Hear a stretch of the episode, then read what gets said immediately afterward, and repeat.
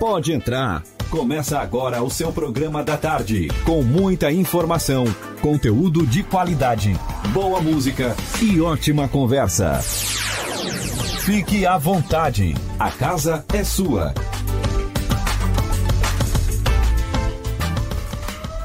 Oi, gente, boa tarde. Já estamos no ar com mais um programa A Casa é Sua. Hoje é dia 27 de janeiro de 2020, agora são 2 horas mais 2 minutos.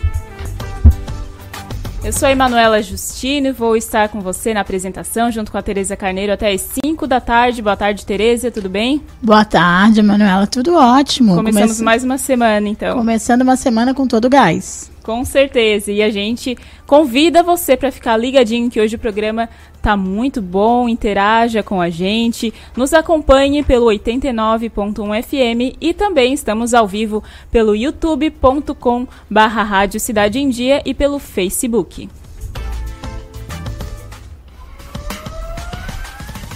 Na produção do programa, junto comigo, Gustavo Milioli. E os trabalhos técnicos são de Marcos Knaben e Gesiel de Medeiros. A gente convida você a se inscrever no nosso canal do YouTube para ficar por dentro de todos os conteúdos. Toda vez que tiver uma entrada ao vivo, programa ao vivo, você vai ser notificado. Então já se inscreve lá, ativa o sininho para não perder nada do que acontece nenhum conteúdo aqui da Rádio Cidade em Dia.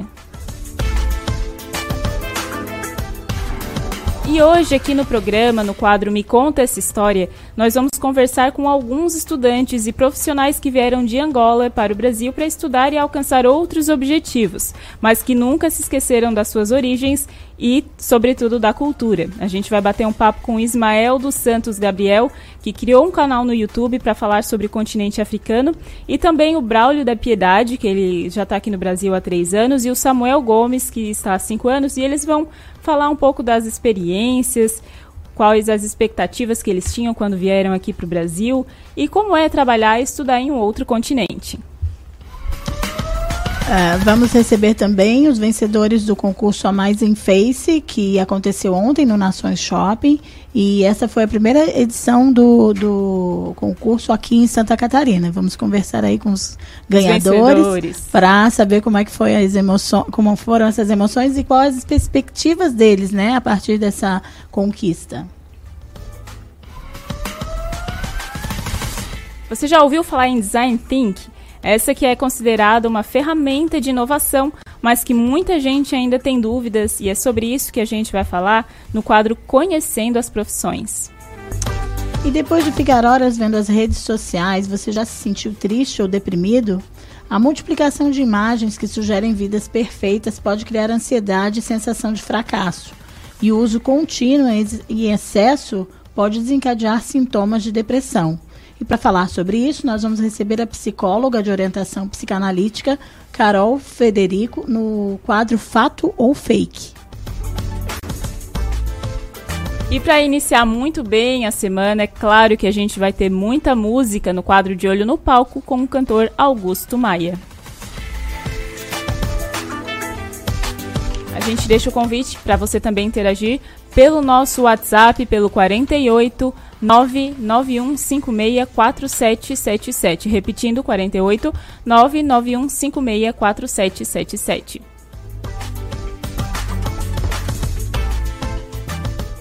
Para dar início no programa, uh, hoje segunda-feira, muitas pessoas ainda estão procurando emprego, uma nova oportunidade. Estou pensando em mudar e é para isso que a gente tem aqui o quadro Tem Vaga para saber das oportunidades que tem aqui em Criciúma e região.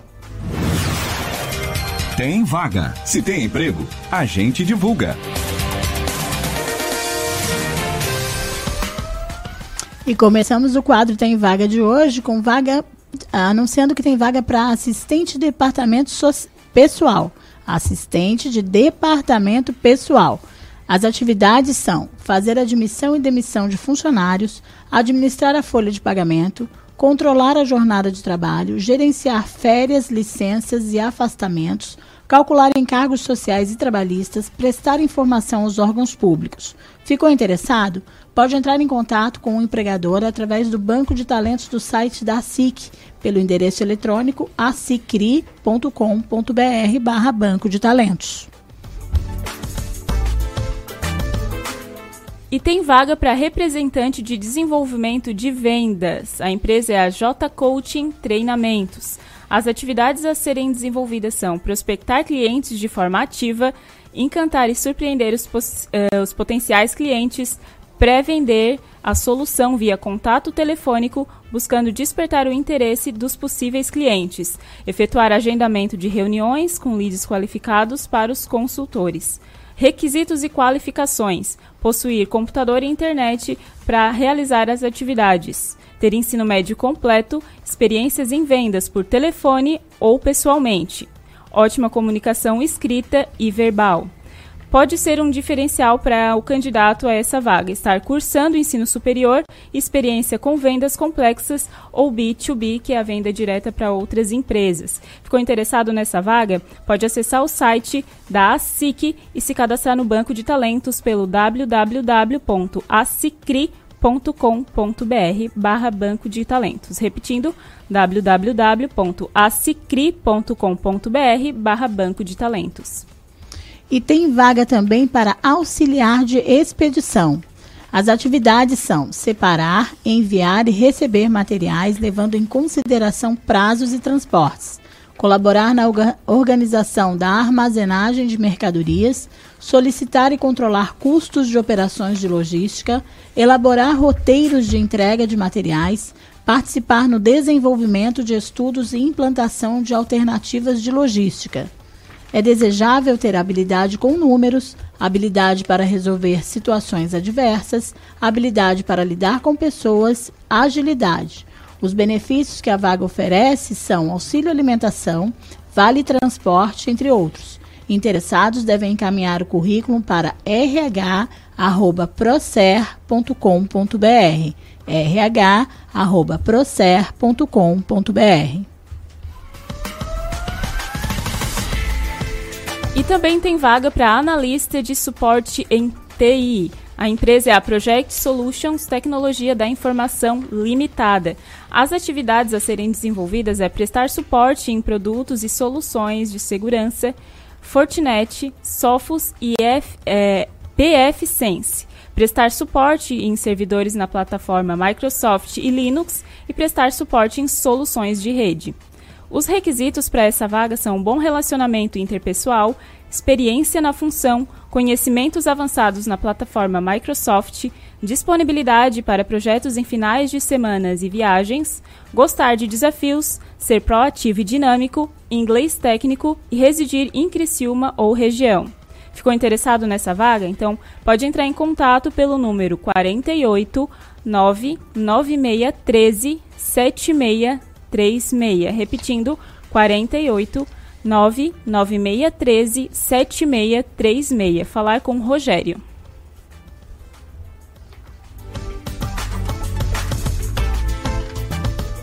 Agora são duas horas mais 10 minutos e chegou a hora de a gente conhecer um pouco da história deles que vieram da Angola para estudar, para trabalhar aqui, principalmente na nossa região, em Criciúma. Então vamos conhecer um pouquinho mais deles, mas antes, né, a gente vai chamar aí a trilha do quadro Me Conta Essa História.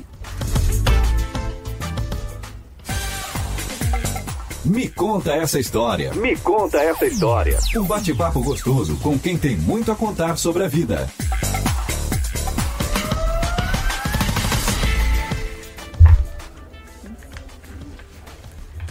Hoje aqui no quadro Me Conta Essa História, a gente não vai receber não somente uma pessoa, mas várias pessoas que vão falar sobre as experiências, sobre quais as perspectivas e como que eles vieram aqui para nossa região. Mas antes disso, a gente vai falar um pouquinho sobre o continente africano e sobre Angola também, que tem esse um povo muito alegre. A gente, eu particularmente tenho amigos que vieram de lá e a gente vai conhecer um pouquinho desse continente, do continente africano e depois do país de Angola.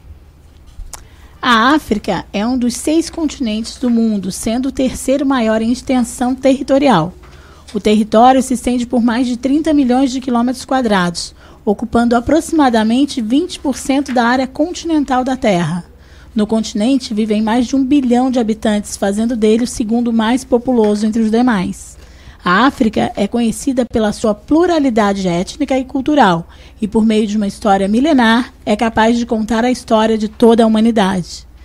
Os países africanos dividem-se em duas principais regiões, o norte da África e a África subsaariana, e também se distribuem em África Central, África, África Meridional, África Setentrional, África Ocidental e África Oriental. A fonte é o brasilescola.com.uol.com.br.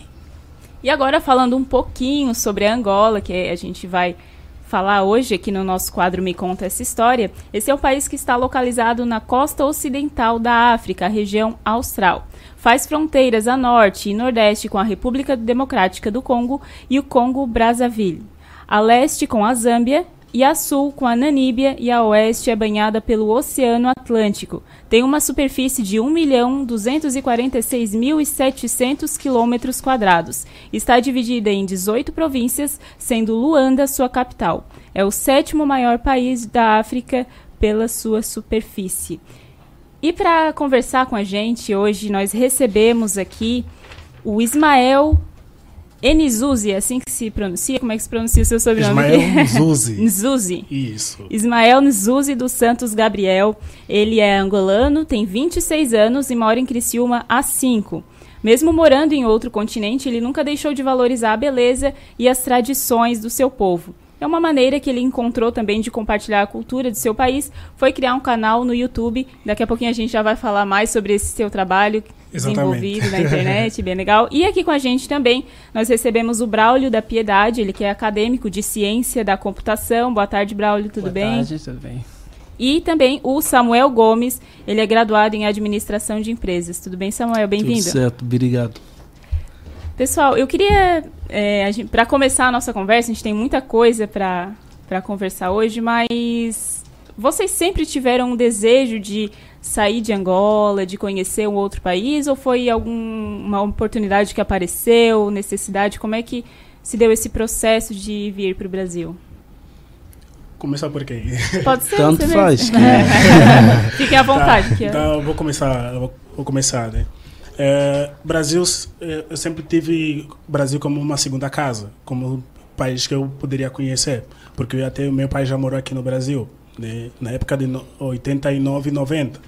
Ele morou por dois anos aqui no Brasil.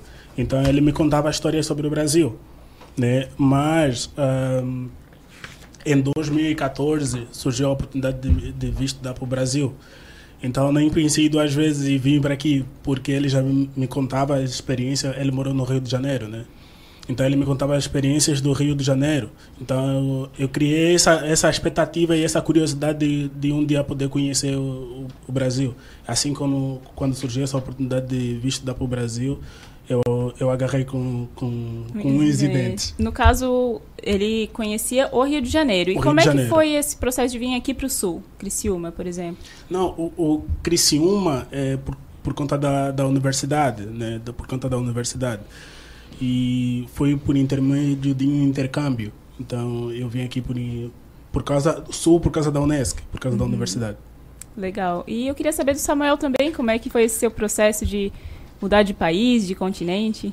Não foge muito porque os meus pais eles já, já queriam que eu fizesse uma graduação fora do país e para isso o tempo foi passando, as coisas foram mudando e queriam com que eu tivesse essa oportunidade. E em 2015 também praticamente, quando as coisas começaram a fluir do jeito que eles estavam achar que era positivo e legal, eles manda mandaram decidir onde eu queria fazer a faculdade para poder estudar. E foi onde, como a gente assiste canais do Brasil, essas coisas todas em Angola, tá, a gente acaba meio que se familiarizando um pouco e conhecendo como é que é a funcionalidade das coisas. E a gente acaba tendo a oportunidade de saber muito antes né, de como é que ela funciona.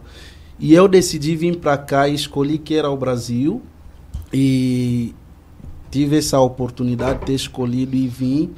E ao sul, porque como eu já tenho primos tinha na época primos que também já estudaram aqui em Criciúma e por me determinar uma pessoa um pouco tranquila e calma, então acho que Criciúma tem toda essa simpatia, essa oportunidade de nos fazer se sentir mais à vontade e confortável, né? Porque aqui a gente pode andar qualquer hora, não tem muito perigo, né?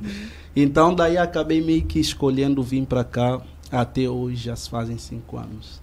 Legal que tem essa imagem aqui da nossa cidade, né? E você, Braulio, como é que é uma minha segue história na um linha pouquinho também? diferente da Diferente. deles. E, tipo, em 2017 surgiu duas oportunidades, uma para o Brasil, uma para a África do Sul. E sendo assim, como tenho acompanhado como é que é o Brasil, estudei muito sobre o Brasil, a cultura do Brasil, que é muito igual à de Angola, né? E sendo assim, eu escolhi o, escolhi o Brasil. E depois de escolher o Brasil, pá, vim para cá, pesquisei a faculdade, achei a Unesco uma faculdade legal de estudar, uma cidade tranquila, que nem Criciúma, uma cidade que, conforme ele acabou de falar, né, dá de andar a qualquer hora. E a, a Unesco me proporcionou várias oportunidades, como aquele carinho pelos, estran pelos estrangeiros, recebeu nós de braços abertos. Quando a gente chegou aqui, a Unesco estava aí para dar o apoio, para sustentar nós, tipo, de uma forma de braços abertos. E a gente reconhece esse carinho pelo Brasil e pela Unesco, por isso que a gente escolheu o Sul.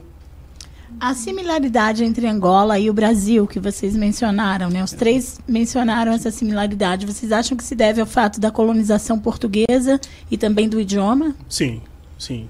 Categoricamente afirmo que sim. Porque hum, o Brasil e Angola, por causa da colonização e, e, a, a- e a exportação do- do- dos, dos escravos para o Brasil, acabou aproximando, fazendo essa aproximação entre os, entre os dois países. Né? Eu costumo dizer que o Brasil e Angola são é, é como se fosse copy e paste, né? Ctrl C, Ctrl V. Copia e então, cola. então é, é, é muito idêntico, seja, seja a questão da cultura, de- independentemente da região, vamos falar assim da região, né?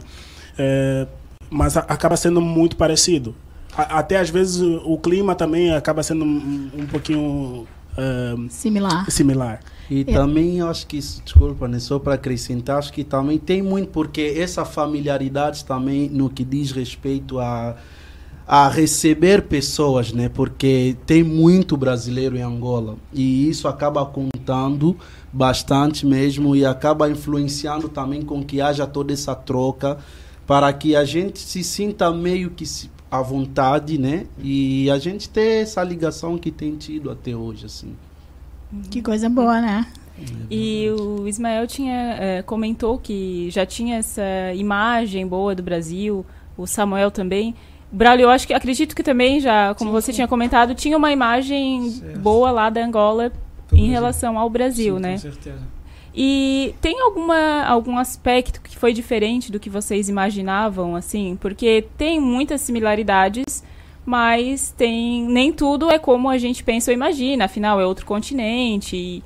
Teve algum aspecto assim que vocês se surpreenderam ou que foi diferente do que é visto de fora do país? Eu especificamente sim, porque a gente, com toda essa informação que a gente vai recebendo, a gente vai ter a oportunidade de ficar imaginando, criando caixinhas né, na nossa mente que quando eu chegar é desse jeito, é daquela maneira.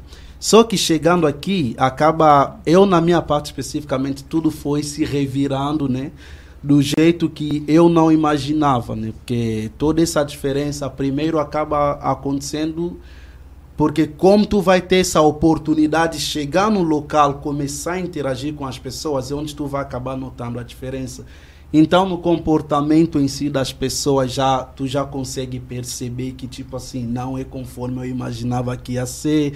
É, algumas coisas que a gente estava acostumado lá em fazer, ou algumas expressões que a gente tinha para usar, que pra gente é bem normal, mas que tipo, tu vai chegar, tu não vai falar que eu tenho que ficar nessa lixa, porque tu tá, tu tá ofendendo muitas das vezes ou usando uma expressão que não é positiva, né? Tem que ser fila. Então, acaba mudando muita coisa desde o comportamento das pessoas e um pouco também, porque cada região do Brasil é um comportamento. Exatamente. Então, o comportamento também vai mudando e a gente vai ter que se adaptar conforme a gente fez. Vocês também tiveram essa mesma visão de. É, eu, eu De particularmente, eu, eu diria também a mesma coisa que o Samuel acabou de dizer.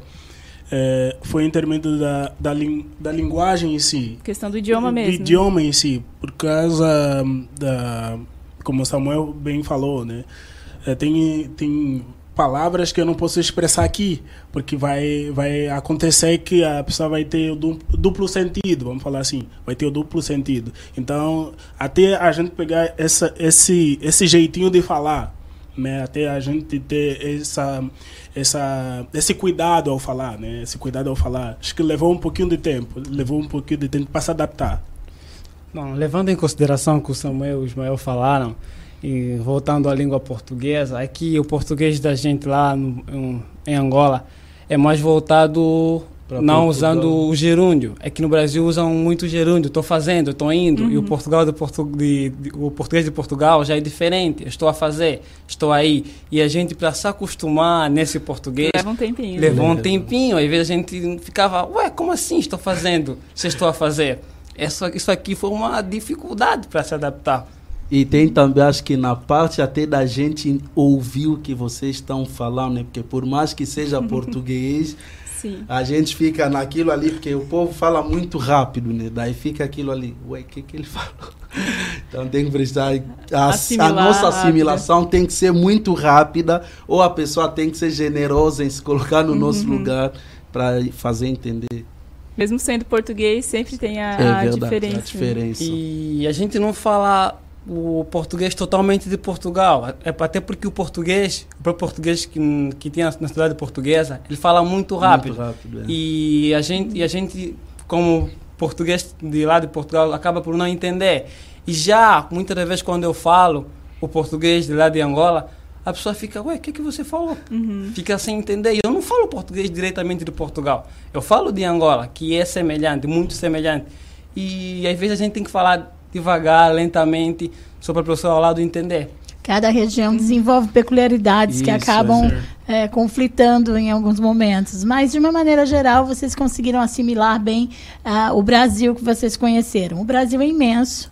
Né? Cada região tem as suas até dificuldades de compreensão, né? A gente É tem no Nordeste expressões que não são utilizadas no Sul, enfim.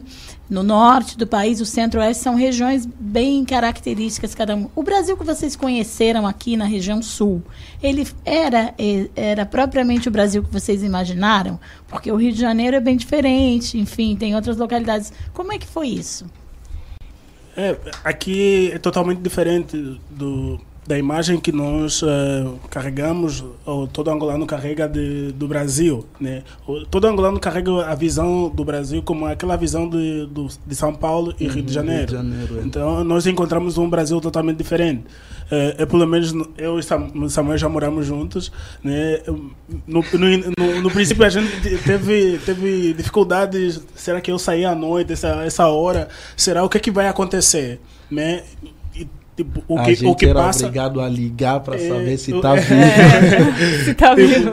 Depois a gente separou, separou com- começou a morar em casas diferentes.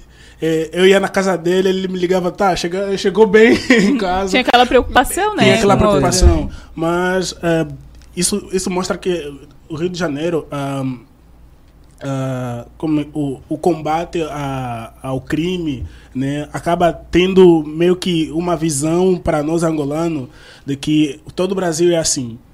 Né? Todo o Brasil Mas- é assim. São é a violência urbana presente em grandes cidades, né? grandes Como é o caso de São Certo. Paulo, Rio de Janeiro, Nova York e Certo. outras cidades de, de grandes eh, proporções no mundo, né? Aqui a gente está realmente numa região com uma população Bem- mais reduzida, enfim, Sim, sim. E, e ambientes um pouco mais seguros, é verdade.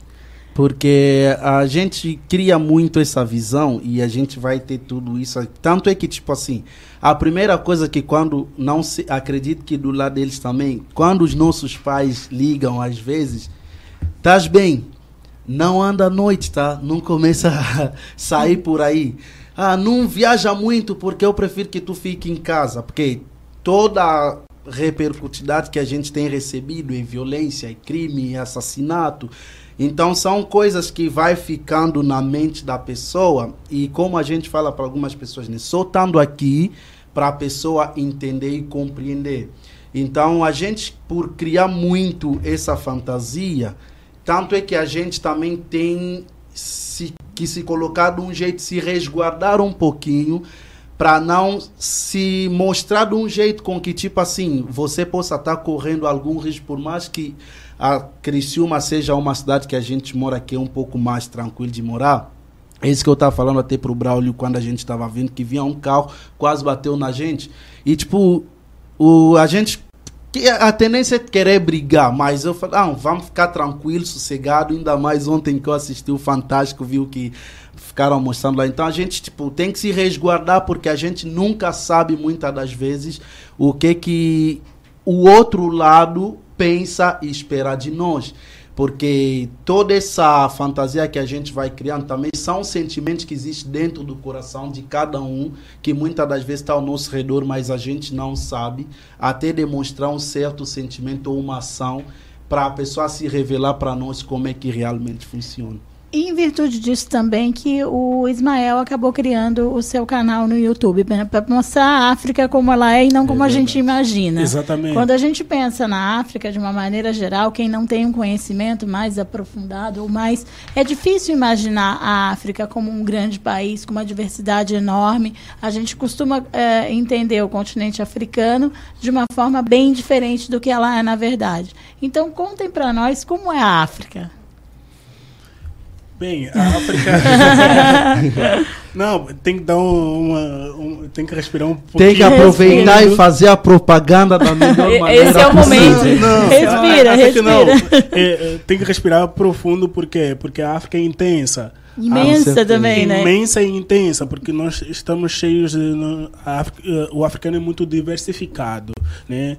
Então, nós estamos. Um, a África que é apresentada uh, não só para o Brasil, mas para o mundo, né? uma África sofrida, de que tem, só tem só passa fome, miséria, pobreza, né? criança passando mal com malária e, e, e, África, isso é, vamos dizer que isso é 3% da África, né? Eu creio que nem eu, nem Samuel, nem, Samuel, nem o Braulio já viu uma, uma criança desnutrida daquele jeito no, no, no, em algum lugar de Angola ou da África, né? Isso é que a mídia apresenta. Então, uh, as pessoas aqui quando eu cheguei quando nós chegamos todos, acho que todo mundo já passou por isso, é, as pessoas sempre perguntam, tá, como é que é a África lá? Como é que eh, como é que vocês vivem?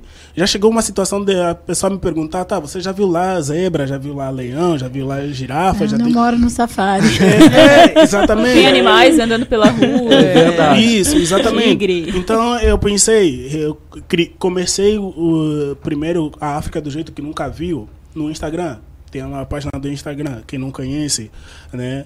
É, o ouvinte que tá, tá atento aí já procura no Insta, tanto no, no YouTube, é África do jeito que nunca viu. Então eu tive essa ideia, tá? Que tal eu criar alguma coisa que as pessoas vejam e, e, e, e tiram, tiram essa curiosidade, né? De ver, olhar, uh, vê do jeito que é realmente a África. Né? Nós somos um, um continente muito alegre, muito diversificado. O africano adora música, então isso isso está na nossa veia. Então eu tive essa ideia de passar para o Brasil, para o mundo, a, o jeito verdadeiro do que é a África. Né? Eu, eu sou para contribuir, né? E que tipo é muito bom e positivo quando a gente tem essa oportunidade de ver que o trabalho que o Ismael está fazendo, porque é como tá ali, né? África do jeito que tu nunca viu. Porque o que dentro da universidade, para a gente estudou, é, dentro das igrejas, para a gente que frequenta a igreja e que vai, em qualquer lugar, né? A gente sempre é visto como gente que estão precisando de ajuda, né? Morrendo, a gente é visto como pessoas que não têm direito, muitas das vezes, de se de fazer algo diferente que quando as pessoas olharem vão ver e vão dizer, pô, é um angolano que fez isso. E é aquilo que eu sempre brigo muito e eu sempre falo. O que a gente, o que, um, o que uma pessoa faz uma vez, a gente é obrigado a fazer muitas das vezes, várias vezes, para que a gente seja visto de alguma forma. E é como eu prego sempre, que tendo a Unesco como estamos fazer propaganda, mas enfim. Não tem problema. que mas tendo acho que a nossa universidade como uma parceria que a Angola tem para nos acolher, porque a gente estuda ali, é o caminho ideal que a gente precisa muitas das vezes para mostrar essa África do jeito que a gente nunca viu. Porque é lamentável eu estar dentro de uma sala de aula, um professor falar para mim, ah, por que que tu veio aqui sabendo que tu tá morrendo lá, sabe? Tipo assim, é uma coisa desagradável e muito Chegaram ruim. a falar isso pra você Chega a falar isso aula. pra gente. Então, tipo assim, são comportamentos que a gente hoje está vendo e muita gente até está aderindo e vendo principalmente o canal dele. E vendo essa diferença toda que a gente tem, o que a gente faz, como o Brasil tem em qualquer lugar ruim também. Uhum.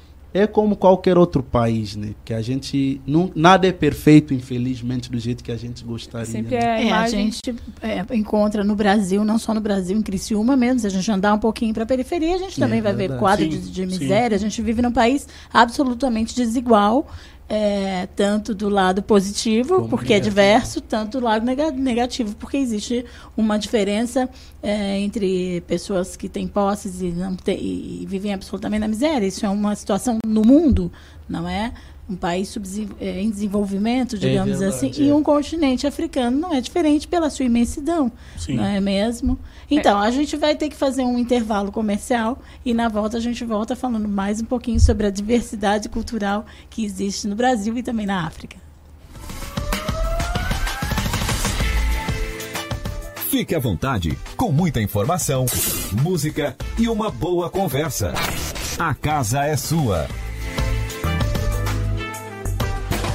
Oi, pessoal, eu sou o Ricardo Lopes e estou aqui na Rádio Cidade em Dia, de segunda a sexta-feira, no programa Boa Mistura. Aguardo vocês a partir das 12h30 para debatermos os assuntos mais comentados do dia e abordarmos temas de relevância para a nossa região. Então sintoniza aí no 89.1 FM e segue a gente no youtube.com barra Rádio Cidade em Dia para assistir todos os nossos conteúdos. Não esquece de acompanhar nossas redes sociais, arroba Rádio Cidade em Dia, no Instagram, Facebook e Twitter. Rádio Cidade em Dia, conteúdo de qualidade no ar e na palma da sua mão.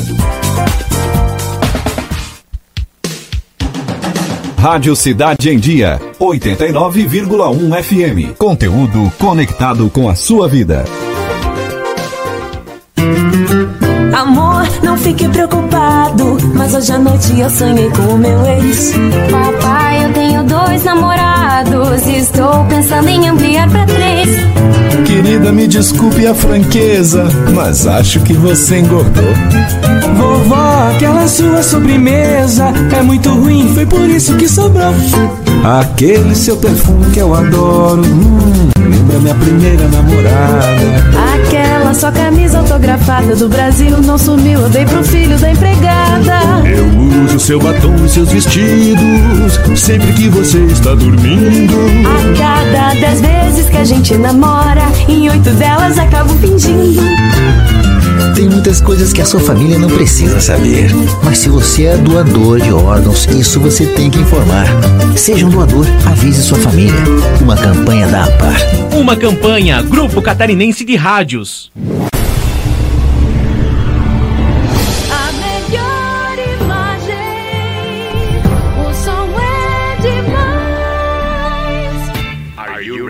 A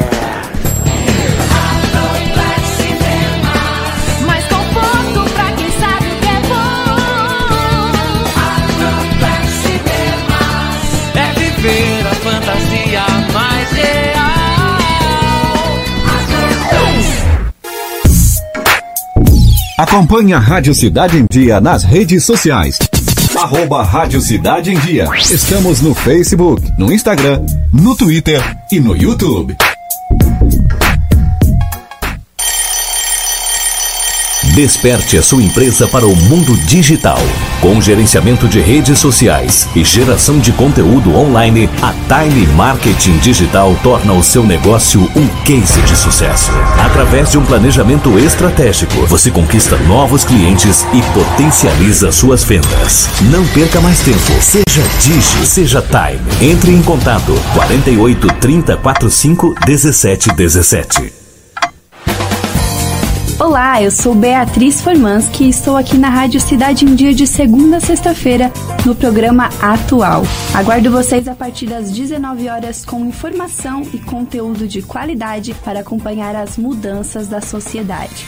Então sintoniza aí no 89.1 FM e segue a gente no youtube.com barra Rádio Cidade em Dia para assistir todos os nossos conteúdos.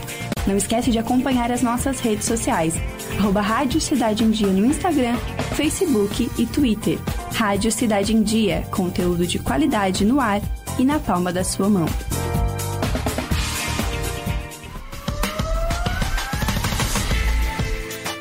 Fique à vontade, com muita informação, música e uma boa conversa. A casa é sua.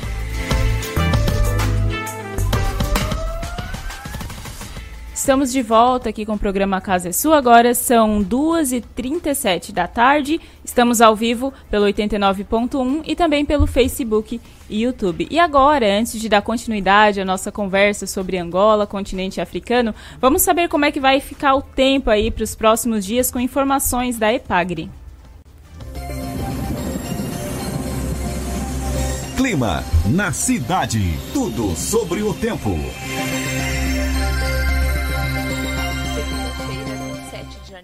2020. O dia vai começando com presença de sol, algumas nuvens ao longo do litoral, calor, temperatura em rápida elevação no decorrer do dia. Vamos ter temperaturas aí de 34, podendo chegar até 38, 39 graus, especialmente o litoral sul do estado com essa temperatura mais, mais alta.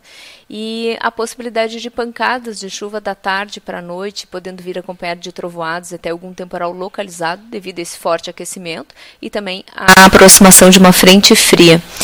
A previsão é de ventos do quadrante nordeste, passando a sudeste, especialmente mais é, no litoral sul de Santa Catarina, intensidade fraca moderada e com rajadas na tarde e noite. Jussânia Cruz, meteorologista da EPAG, será com as informações do tempo para o litoral de Santa Catarina. Essas foram as informações do tempo aqui para nossa região, com informações da Epagre. Lembrando que nós estamos também no Spotify. Você pode acompanhar os nossos conteúdos, é só ir lá baixar o aplicativo e procurar pela Rádio Cidade em Dia. Se você quer é, ouvir novamente alguma entrevista, se perdeu algum conteúdo, é só ir lá, vai estar separadinho por programa, não tem erro.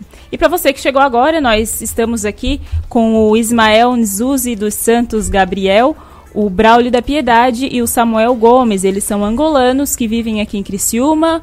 O Ismael e o Samuel há cinco anos, né? Sim. E o Braulio há três primeiro, anos. Tô... Chegou primeiro? Agora eu vou fazer seis anos. Seis anos eu vou fazer cinco. Uhum. E só uma pergunta antes de dar continuidade. Vocês têm contato sempre com a família de vocês lá na Angola? Sim. Falam todo dia? Sim. O que? WhatsApp? WhatsApp, ligação, Skype?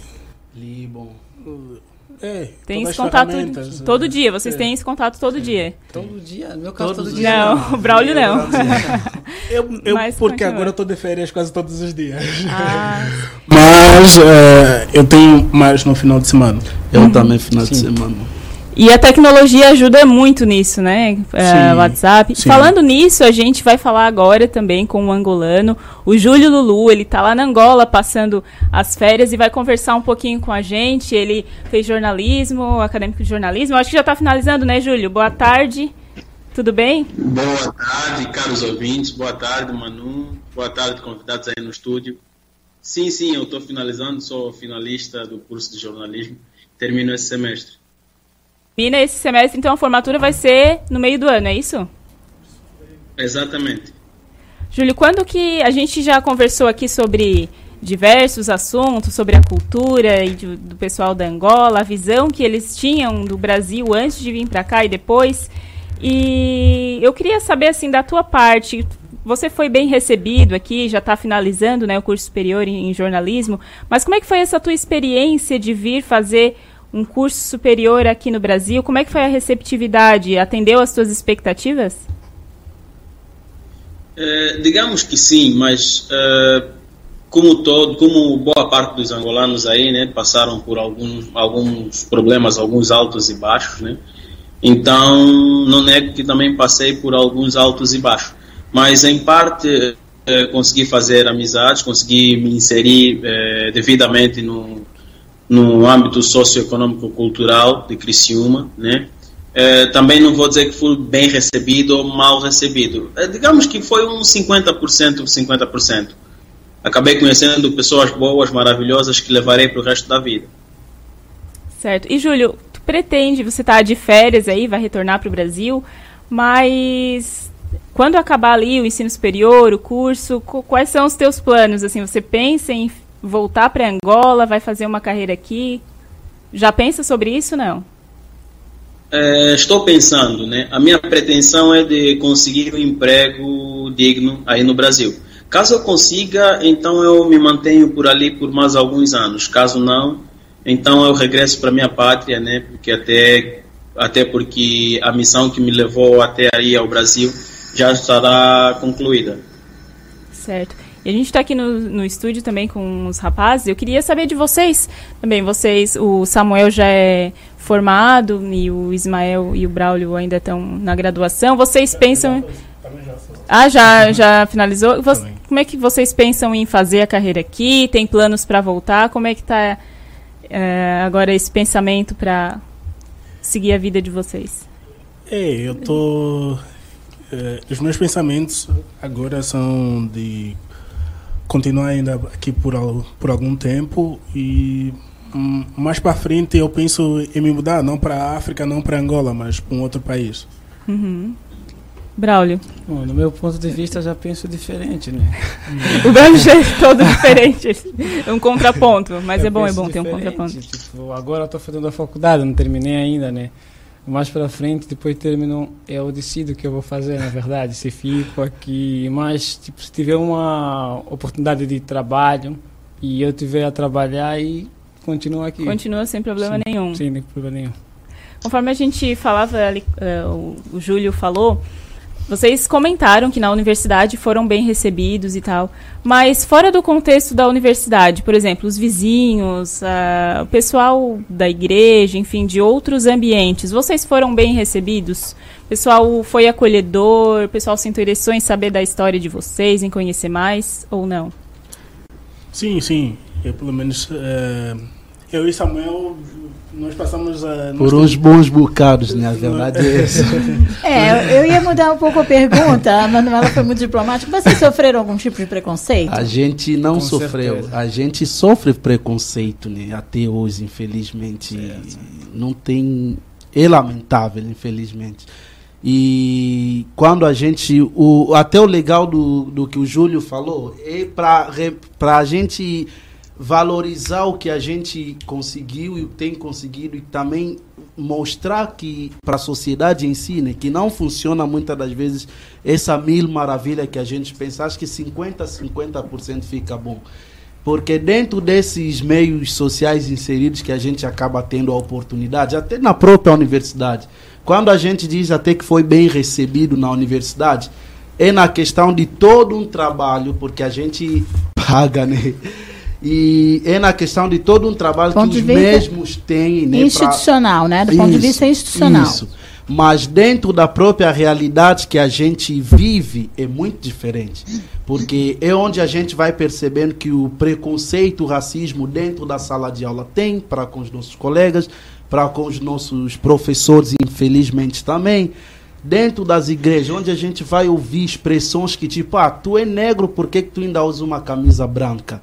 É tipo coisas que não fazem sentido na sociedade. Dentro de um shopping tu vai comprar alguma coisa porque a loja é chique, pensa que muitas das vezes a pessoa não tem possibilidade de comprar aquilo ali, ignora fingindo com que tipo assim, ele não consegue pagar isso tá aquilo. Tá e é muito chato e complicado quando a gente vai vivendo nesse meio e se deparando principalmente com pessoas com esse comportamento, né?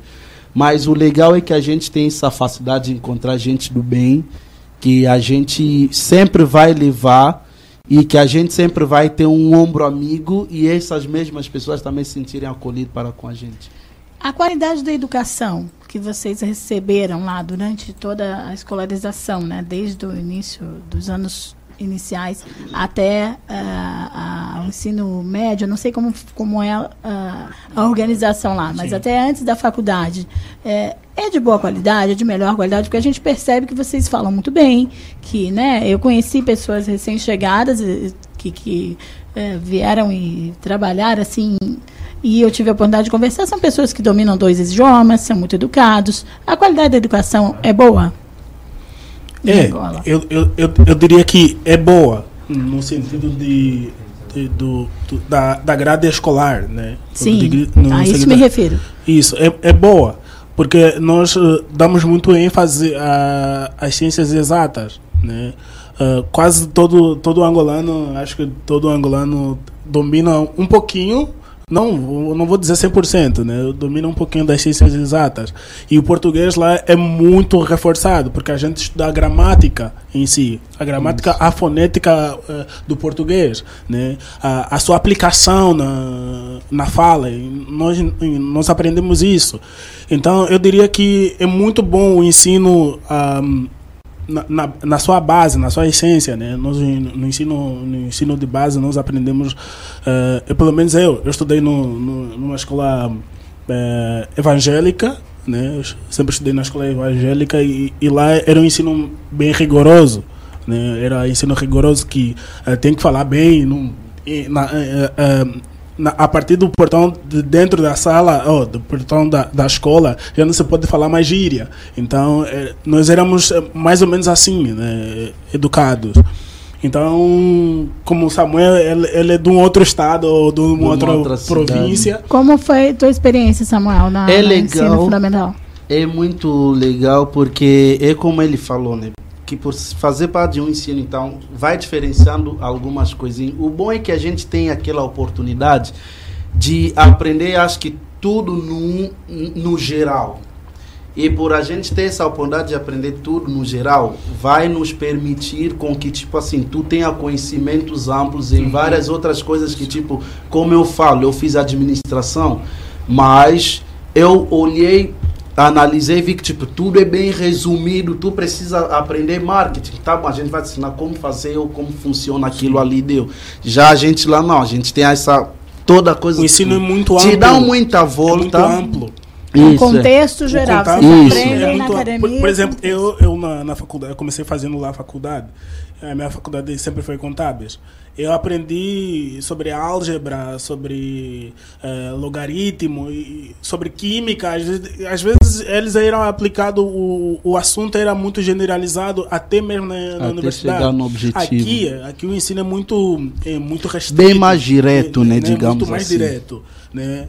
Aqui com a administração só dão cadeiras eh, específicas de administração, né? na área da administração. Lá não, nós temos um ensino bem amplo. E tem também, acho que no, desculpa, Sobral, no contexto que, tipo, o teu professor, tu já tem que olhar com olhos de como se fosse que alguém, claro que muito superior, mas que vai te fazer com que certos comportamentos que você muitas das vezes até traz de casa que são negativos, tu tem que lutar, deixar.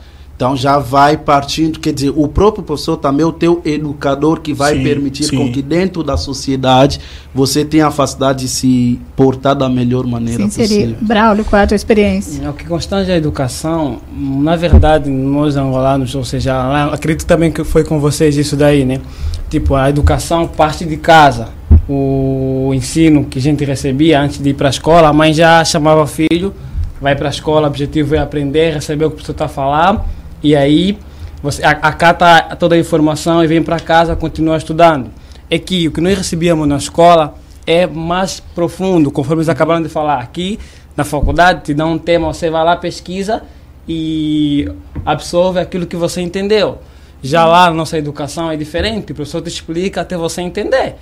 Não, não importa se ele vai te dar livro, vai te dar um monte de matéria, você tem que ler, absorver aquilo e entender. Eu vejo que tem muita diferença o, a educação daqui e de lá. Tipo, nós lá em Angola estudamos de vários países do mundo, vários países do Isso, mundo. E sim. aqui eu não vi isso. Aqui simplesmente falar do Brasil, falar do, de algum lugar daqui do Brasil. Estados Unidos, Estados também, Unidos, que é aqueles clássicos, né? A gente lá estudou todos os países de África, foi na América, aprendeu como o mundo está dividido, aprendeu o fuso horário. E aqui, É. na educação. Esse exemplo do Braulio sobre muita coisa que eu falo no canal. ah, não é que eu vi. As pessoas já me perguntam, não, não sei, mas você falar da África, parece que já viajou em todos os países da África. Não Não, é nunca viajei em não é todos os países da África. isso. Mas eu aprendi isso na escola. Né? Eu aprendi as capitais dos países africanos. Eu tinha que saber todo. a- a- os presidentes, as capitais, eu tinha que Decorar saber. tudo aquilo. Era Sabe? obrigatório isso Eu na escola. Eu tinha que saber. sabe? Então é mais ou menos isso. Eu nunca fui. O único país que eu fui na África é Angola. Não conheço mais nenhum outro país. E tem todas as informações. Mas eu tenho ah, o conhecimento de que como é que é a vivência em outros países. O ensino superior, na, a gente vai falar A gente também. vai com- conversar também com o Júlio, que com ele o tá, Júlio. tá direto lá de Angola. É. Só queria saber um pouquinho a opinião dele em relação a Tá isso, pra bom. incluir ele que tá ali olhando, tá É. ouvindo a conversa. Júlio, tá ouvindo a gente normalmente? Tô. Então a gente Sim. queria saber só um pouquinho qual é a sua opinião em relação à educação, que a gente ouviu o Braulio, o Samuel e o Ismael. A tua visão também segue nessa linha ou diferencia em algum ponto? É, exatamente essa, essa, nessa linha, né? Porque nós, eu quando cheguei aí no Brasil me deparei com uma realidade totalmente diferente, né? Me, me deparei. é, os professores aqui, eu, eu acho que os professores têm mais paciência também de ensinar.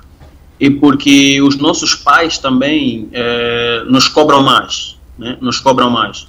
Por exemplo, eu me lembro que até acho que a oitava série, meu pai pegava no meu caderno para saber se eu fui à escola realmente, para saber se eu passei a matéria direitinho, se eu passei todos, a, todos os apontamentos no caderno, me perguntava o que que eu estudei hoje, e, né, e que é para reforçar mais ainda o que que eu vi durante o dia na aula, né? E quanto ao conhecimento geral, nós tínhamos um conhecimento vasto, que é como um dos, dos participantes, acho que foi Braulio, que acabou de dizer que era necessário, por exemplo, chegar e saber eh, as capitais dos, dos países aqui de África, os presidentes, a língua que falam, a moeda. Eh, por exemplo, o professor tinha aquela de chegar de fazer eh, exercícios matemáticos, contas, chegar e perguntar, tipo, do nada levanta algum dos alunos, pergunta quanto é que dá isso vezes isso, sabe? Então, essa, acho que o nosso ensino, eh, em caso ensino fundamental, é muito mais rígido, né? É muito mais rigoroso e muito mais amplo, porque o que eu pude perceber conversando com muita gente do Brasil, inclusive porque já tive a oportunidade de eh, fazer um bate-papo, né? Eh, dirigir alguns bate-papos com alguns estudantes, alguns acadêmicos do ensino médio em algumas escolas aí no, em Criciúma e realmente eles surpreenderam-se ao ver da forma eh, ao, ao- passar um pouco né, da imagem de como que é o ensino de Angola aqui, né, e a diferença entre lá e aqui. Então, é, é realmente a diferença é muito grande, muito grande mesmo. Mas com tudo isso, vocês decidiram cursar o, o curso, fazer o curso superior no Brasil, por várias, várias coisas que a gente já conversou. É, como é que é o ensino superior em Angola e o acesso ao ensino superior? Pode começar. No caso, pelo Ismael, pelo. Vamos começar pelo Júlio. Júlio, por favor. Então, no caso do ensino superior em Angola, eh, alguns cursos ainda são cursos novos, né, digamos assim, porque Angola eh, vem de um, né, uma guerra civil que terminou em 2002, se não, se não estou em erro, né, terminou em 2002, então eh, algumas pessoas, né, tiveram que se que se refugiar para longe para poder estudar. Tem muita gente que estudou em Cuba, tem muita gente que estudou na Rússia e, e vieram para cá. Alguns professores que nós temos aqui eh, estudaram fora do país e muitos também são estrangeiros. Temos brasileiros, temos russos, de, professores de diversas eh, nacionalidades. No, no meu caso, no meu caso, eu optei o Brasil, né, pela facilidade da língua, né, por ser um, um país irmão, digamos assim, com cultura, ah, alguma cultura semelhante, né, por ser um, um, um país também que foi construído por eh, descendência africana, digamos assim, e também por já conhecer algumas pessoas que lá estavam. Então foi foi isso, isso esse alguns dos fatores que influenciou com que eu escolhesse o Brasil como lugar da minha formação. Mas eh, aqui também temos algumas algumas universidades, temos várias universidades no caso que também são boas, né? Eh, só que alguns pais optam por mandar os seus filhos é, é aquilo, né? Eu tenho a possibilidade de poder estudar fora, né? Aonde os meus professores é, estudavam, né? No caso que se eu estudasse aqui em Angola, teria professores que estudaram na Rússia. Então, se eu tenho a possibilidade de me formar aonde me formou, onde se formou um professor meu, então eu acho que é uma mais-valia ir para lá também, para poder é, também conhecer novos horizontes e ver a realidade de um outro lado. Certo. E vocês aqui, pessoal, também concordam? Seria também ter uma, um outro tipo de visão de mundo, né? Não só da questão acadêmica, mas de vida também. Sim. Eu, o meu ingresso à faculdade lá em Angola é, é feito uma prova igual o Enem, o Enem né, de acesso à universidade. Eu fiz essa prova e, e eu passei. Por isso que eu fui tive acesso à universidade. Né? São muitos candidatos, né? Tem número de vagas específicas e, e com relação ao cursos também, né? Então, é, é quase semelhante ao INEM, mas só que o aqui é dois dias. Ant, anteriormente era um, né? agora é passado a, a, dois dias. Então, eu fiz essa prova e eu passei. Por isso que teve esse o ingresso à universidade também é quase o mesmo sistema, né, de, de ingresso. É, é mais ou menos isso. Que curso que você fez lá? Contábeis? Contábeis. Contabilidade e administração lá na Universidade de, Econ de Economia. Economia. Isso. No meu caso específico, falando um pouco sobre o ensino superior, eu me chego muito no que o Lulu acabou de falar, porque é praticamente aquilo ali. Até porque na época que eu vim também, te, teve aquela facilidade, tipo assim, se eu o curso que eu poderia estar tá fazendo aqui, às vezes é o mesmo valor que eu poderia estar tá pagando lá em Angola. Então, por que não permitir com que o, o filho tenha essa, essa oportunidade, né? De conhecer e enxergar coisas diferentes. Tanto é que quando a gente vai sempre ter essa oportunidade de voltar de férias, as pessoas notam muita diferença, que muda muita coisa em nós, no nosso comportamento, nas nossas atitudes, porque a gente vai acabando criando coisas que a gente muitas das vezes não tinha que de bom e a gente vai absorvendo aquilo. E também no âmbito de que, tipo assim, com que tu tenha esse privilégio e oportunidade, para amanhã talvez ter uma coisa um pouco mais ampla. E tanto eu vou aproveitar, fez acho que muita gente até não conhece que tem uma universidade lá em Angola que foi construída a base de ensino praticamente como do Brasil e especificamente com a Unesco, que é a aquela amarela que fica ali no Benfica. A Isia. Não, não é São Francisco de Assis. É uma bem cara Sim, também. São Francisco de Assis. Não é São Francisco. Mas enfim, o nome me passou e o, um amigo meu estuda até lá. Não, é uma bem amarela da Sonangol. Ispotec. Da Son... Ispotec. Ispotec.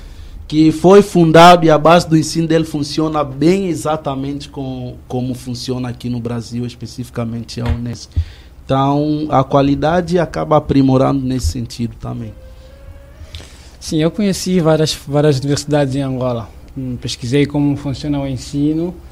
Um, e o ensino superior de Angola, de algumas faculdades, são bons, até porque o Júlio acabou de frisar que tem profissional de várias nacionalidades. Isso é verdade. Eu só não tive a oportunidade de estudar lá porque meus pais sempre optaram para me estudar fora de Angola e não convivi muito, não convivi muito na sala de aula de ensino superior, porque alguma vez eu não fiz inscrição, não fui me candidatar para fazer a faculdade lá, eu não tive essa oportunidade, porque surgiu, até porque meus pais não queriam que eu estudasse lá em Angola. E, e tenho pouca experiência falando sobre ensino dentro da sala de aula de Angola. E só para acrescentar que o rigor dentro dessas universidades é tipo eu dobrado com que muitas das vezes tu que é uma coisa que poderia ser tipo assim, ah, tô na faculdade, eu vou quando eu quiser, ou não sei o que, mas tipo, quer dizer, o rigor acaba sendo dobrado ainda mais do que no ensino mesmo. Certo. E é, é muito diferente daqui, às vezes o aluno vai na faculdade quando quer, faz o trabalho quando quer, já é Angola não se não fazer, reprova. Só não passar dos 75. Reprova. Gente, eu quero, a gente quer agradecer imensamente a participação de vocês, é, do Júlio também, que aceitou em participar direto de Angola, está no horário de trabalho, mas separou um tempinho para conversar aqui com a gente, falar da experiência. Júlio, Boas férias aí pra você. Tá trabalhando, né? Mas tá de férias tá aí com a família. Tudo Pois de é, bom aí. pois é. Obrigada Muito por. obrigado aí pelo, pelo convite também. E deixo estendo o meu agradecimento aí a todos os participantes e a todo o elenco aí do Rádio Cidade em Dia. Certo, daqui a pouco, ó, o semestre tá chegando aí, então aproveita esses dias aí com a família, com os amigos, depois vai começar toda a rotina de novo, mas é bom, né? Faz parte. certeza. Pois é, pois é, rever os, os, os velhos, os, os novos velhos amigos. Certo. Júlio, muito obrigada mais uma vez. E eu quero agradecer também a vocês. A gente conversou com o Ismael Nizuzi dos Santos Gabriel, o Braulio da Piedade e o Samuel Gomes. E sorte para vocês no, no caminho aí, na, na carreira de vocês. Só repete o canal no YouTube para quem quiser te acompanhar e no Instagram também. África do jeito que nunca viu. África do jeito que nunca viu. Você que não é inscrito, né? Todo inscreve. já, ele já anda com meio que Ativa o slogan- sininho, deixa seu joinha. meio que slogan já, meio que ativo já.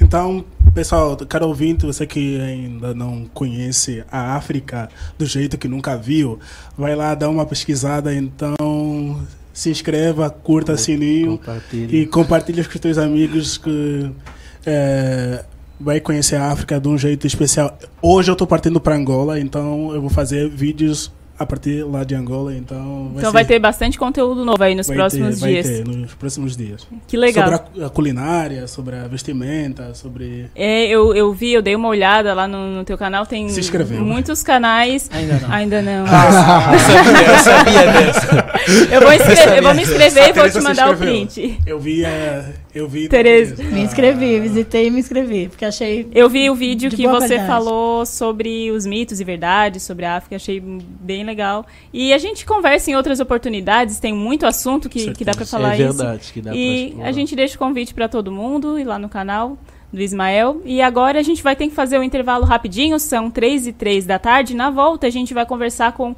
pessoal, os dois vencedores do concurso Amazing Face que aconteceu ontem no Nações Shopping. A gente volta rapidinho. Fique à vontade, com muita informação, música e uma boa conversa. A casa é sua. Entrevistas na íntegra e os melhores momentos da programação. Se inscreva no nosso canal no YouTube, youtube.com barra Rádio Cidade em Dia. A melhor forma de se evitar a dengue é combater os focos de acúmulo de água, locais propícios para a criação do mosquito transmissor da doença. Para isso, é importante não acumular águas em latas, pneus velhos, vasinhos de plantas, jarros de flores, garrafas, caixas d'água, tambores, lixeiras, entre outros. A prevenção é a única arma contra a doença. Faça sua parte e mantenha a cidade longe do mosquito da dengue. Uma campanha Grupo Catarinense de Rádios. ZYN 553, Rádio Cidade em Dia. Conteúdo conectado com a sua vida. As emissoras de rádio e televisão de Santa Catarina estão mais unidas do que nunca. Unidas pela clareza e objetividade do conteúdo que chega até você. Com material de qualidade no jornalismo e no entretenimento. Em época de fake news, essa é a nossa missão. O desafio é grande. Mas como não pensar grande se a nossa programação chega a milhões de pessoas? Se são os nossos comunicadores os verdadeiros e maiores influenciadores. Por isso, estamos lançando um grande movimento para promovermos mudanças no jeito que se faz comunicação, em todos os meios. Participe, mas venha pensando grande. Grande como o futuro que todos nós queremos. Grande como Santa Catarina.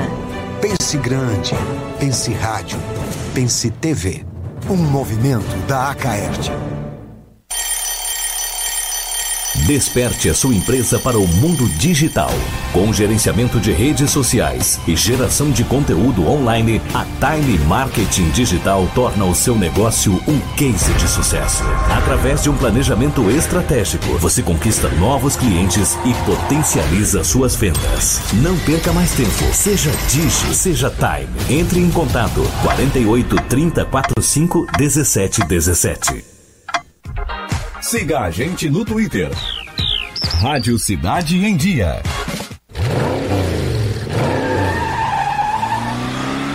Sem a magia do cinema, isso seria só um motorista furioso. GNC Todas as sensações do cinema. Conteúdo de qualidade, entrevistas na íntegra e os melhores momentos da programação. Curta, comente e compartilhe. Arroba Rádio Cidade em Dia no Facebook, Instagram, Twitter e YouTube.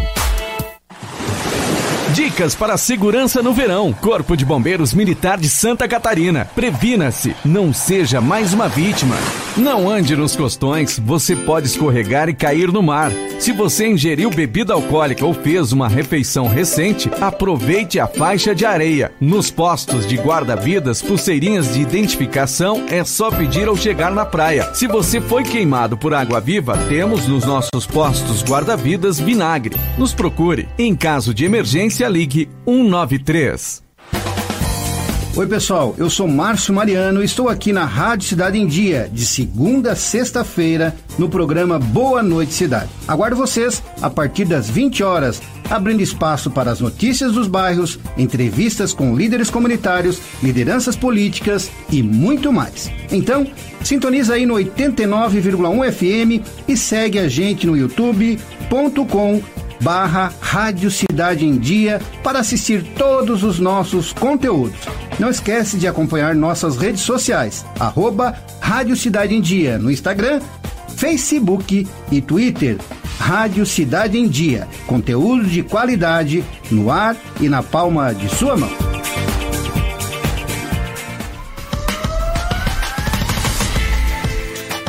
Fique à vontade, com muita informação, música e uma boa conversa. A casa é sua.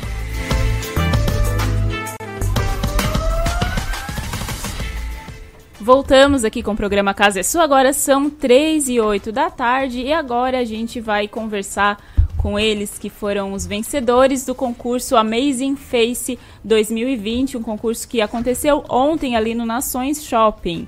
Foram mais de foram 40 inscritos no, no concurso e essa foi a primeira vez que aconteceu a seletiva aqui em Santa Catarina. As outras duas primeiras edições aconteceram no Nordeste do país. E hoje, como a gente havia anunciado, a gente recebe aqui a Ana Carolina Naspolini e o Leonardo Albino de Souza, que vão contar pra gente como é que foi essa experiência de ganhar, de ficar em primeiro lugar na seletiva. E também aqui conosco estão a proprietária da agência Amazing Model, a Viviane Sorato, e a representante da Amazing Model no Sul, Vânia Coutinho, e também a Fabiana Moura, que é das relações públicas da agência em Recife. Boa tarde, pessoal, tudo bem?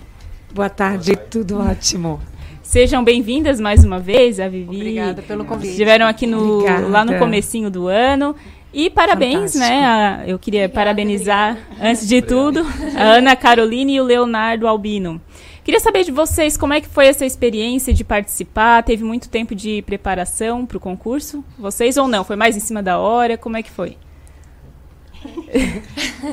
então, é, eu acabei descobrindo esse concurso pela minha tia, que eu trabalhava na, na loja dela um tempo atrás. E ela disse que eu tinha bastante potencial, até porque eu tirava fotos para a loja. E eu sempre fui muito envolvida nesse mundo na, da moda, assim. Eu sempre gostei muito, sempre quis ser modelo. Já fui é, antes, né? E eu acho que, que quando eu cheguei lá, eu, eu senti, assim, uma energia boa, sabe? Que, que eu ia sair daqui feliz, sabe? Eu, eu em momento nenhum pensava que eu ia ganhar, eu fiquei bem surpresa. Mas eu, eu, eu, eu me senti bem de estar lá, eu senti que eles me passaram uma confiança enorme. Então, é, eu acabei chegando atrasada, mas deu tudo certo e eu fico muito feliz de ter participado. Legal. E você, Leonardo, ficou muito nervoso? Sempre quis seguir carreira? Como é que foi lá? Bom, primeiramente, boa tarde a todos. Eu fiquei muito nervoso sim. Eu nunca tinha participado de um concurso antes. Eu fui na cara e na coragem por incentivo da minha mãe, que falou pra mim que eu era bonito e que eu tinha que ir. Daí eu fui, eu no começo gostei da ideia de ser modelo. Mas daí ela falou que ia ter que desfilar de sunga. Eu não, não gostei muito da ideia, mas ela insistiu bastante e acabei aceitando o convite. Daí no fim não teve vergonha, foi bem.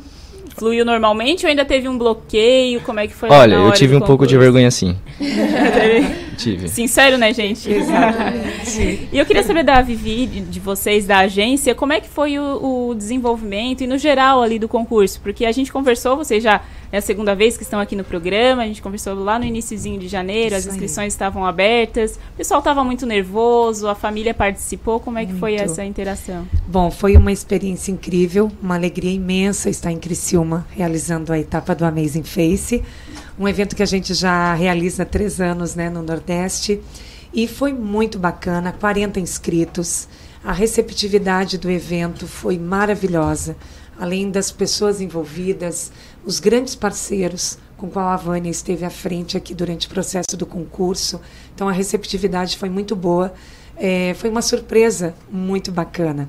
E durante o processo do concurso, que foi ontem, foi maravilhoso, porque eles foram acompanhados dos seus pais, familiares que participaram o tempo todo no concurso. E nós prezamos muito pelo envolvimento de estar a família junto, de ter os seus responsáveis, para eles poderem conhecer um pouco mais o processo do nosso trabalho, já que se trata de um projeto que nós consideramos com um diferencial grande, é um projeto que tem um, um cunho também social. Nós estamos realmente trabalhando em prol de conhecer novos talentos no Brasil inteiro. Criciúma foi é, uma cidade muito pensada, né, junto com a Vânia, em realizar aqui na região. E esperamos prosperar mais com o concurso e trabalhar com esses meninos, né? A Ana e o Leonardo, que foram fantásticos durante a seletiva durante o processo do concurso, que iniciou às 10 horas da manhã e se estendeu até às 21 horas aproximadamente. Eles passaram por algumas. ah, dentro da nossa programação, sendo recebidos, a questão de medidas, essa triagem que é importante. Ah, também a Flávia esteve, esteve conosco, fotógrafa, fazendo ah, o registro e a gente podendo conhecer um pouquinho mais. Passamos por algum, alguns momentos de ensaio, de aulas, de bate-papo, conversamos, para que a gente pudesse conhecer um pouquinho mais a essência de cada um, que é extremamente importante. Quem eles são de verdade. É muito importante a gente saber. Se você gosta disso, daquilo, eu estudo, o que eu faço, se eu pratico esportes, como o convívio né, deles no dia a dia. Isso para nós é extremamente importante porque a essência deles é importante para nós e nós conseguimos assim já traçar e começar a visualizar eles ah, nesse acompanhamento a partir de agora na carreira como modelos. Que legal, eu acho que isso também ajuda eles a re- relaxarem, né? Por exemplo, ontem Claro. no, no concurso, ter essa conversa, tirar aquela pressão, aquela Sim. coisa de competição realmente. Total. Extremamente importante, todos muito participativos, como eu falei. E o processo foi muito tranquilo. Para nós, pelo menos foi. Não, Os não, meninos tranquilo. realmente eles ficavam assim. Confirmam? Vocês confirmam? Mais ou menos. Mais ou menos. que é natural, né? Eles ficam ansiosos. E é, mas é um concurso que a gente sempre está passando. Ele, ele é diferente porque a gente faz. É um concurso conversado, a gente bate papo, então apresentamos, não tem aquela, aquele concurso, como a gente diz assim, mais. É engessado, né? Que fica. Tenso, sim, né? Como? Tenso. Exato, que fica tenso, que tem que ir por ali, se eu errei, era por aqui, o que que eu faço? Não, é muito à vontade. Oh, não é por aqui, vem por aqui, para aqui, o pessoal quer te ver de novo, né? Vamos agora fazer a foto. Teve um momento que a banca fez perguntas para cada um, então eles começaram a conhecer mais. Tivemos uma banca fantástica também, com profissionais aqui da região e junto com o Gustavo e a Roberta, que são nossos parceiros no mercado internacional e que estavam ontem conosco, junto com pessoas tão bacanas que estiveram aqui, fizeram o nosso trabalho eh, estar realmente num processo inicial, mas de crescimento e que nós queremos realmente poder dar todo o suporte vamos dar esse suporte para os vencedores e iniciar aí o nosso processo de trabalho. Leonardo, você disse que participou por incentivo da tua mãe que te acha bonito. ela, ela tem razão, você realmente é bonito. Nem sempre a mãe tem razão, mas nesse caso. Ó, como é que você é, participou, venceu o concurso e agora está com uma carreira de modelo à frente, né? é, com uma perspectiva. Como é que você imagina. O que, que você imagina que vai encontrar agora? Cara, eu imagino muitas coisas boas. Olha, sábado não, não era nada. Daí, passa domingo, sou modelo. É, é fora do comum, sabe? É outra realidade. É uma coisa que eu não tô acostumado, mas vou focar pra dar tudo certo. O primeiro desafio você teve, que foi de desfilar de, de sunga. Isso. e muitos virão pela frente. Você se sente preparado? Que idade você tem? 16 anos. 16. Você se sente preparado para os desafios da profissão? Sim, me sinto bem preparado e eu vou dar o meu máximo. Parabéns, que bom. a, a Ana também é bem novinha, né? Ana tem quantos, anos? tem quantos Eu anos? tenho 16. 16 anos. Também se sente preparada para os desafios da carreira de modelo? Sim, eu tô bem animada e eu, eu não sei o que, que me aguarda. Isso me deixa muito feliz, sabe? Porque pode ser algo muito grande que eu nunca esperava, assim como ter ganhado o concurso que eu não esperava, né? Então eu fico muito feliz porque eu sempre gostei muito desse meio e eu fico muito feliz de estar fazendo parte dele agora. Vocês dormiram essa noite? Bem pouco. Não. É, eu também dormi tarde e acordei agora cedo pra vir. Aí cai, aí cai a ficha, aí vai lembrando de tudo que fez. Muito legal, né? É. Ah, eu acho que é maravilhoso, Fica na né? cabeça. Fica na, eu só queria. Esse aqui é o troféu de vocês? Sim. Deixa eu ver Sim. se a gente consegue mostrar aqui para quem tá acompanhando a gente nas redes sociais, YouTube e Facebook. Esse aqui são os do- do- dos primeiros lugares. Tiveram outros eh, participantes, né? Eu queria Sim. saber eh, também, eles ficam, vocês ficam com contato? Então, tem esse, é, esse trabalho, né? 40 inscritos. Ontem lá nós tivemos em média de 20, 22, 23 ah, participantes. E é como eu disse, né? Nem sempre só os vencedores a gente começa a trabalhar. Tem muitos dos, dos que estiveram conosco ontem que nesse processo agora nós vamos começar a entrar em contato e também a prepará-los para o mercado de trabalho. Óbvio, agora o nosso foco é essa dupla vencedora maravilhosa que nós ficamos muito satisfeitos com o resultado. Ah, estivemos com a banca, eles realmente tiveram a visão e o cuidado de escolher uma dupla que tem potencial né, para seguir, que isso é muito importante. Ambos têm potencial para crescer na carreira.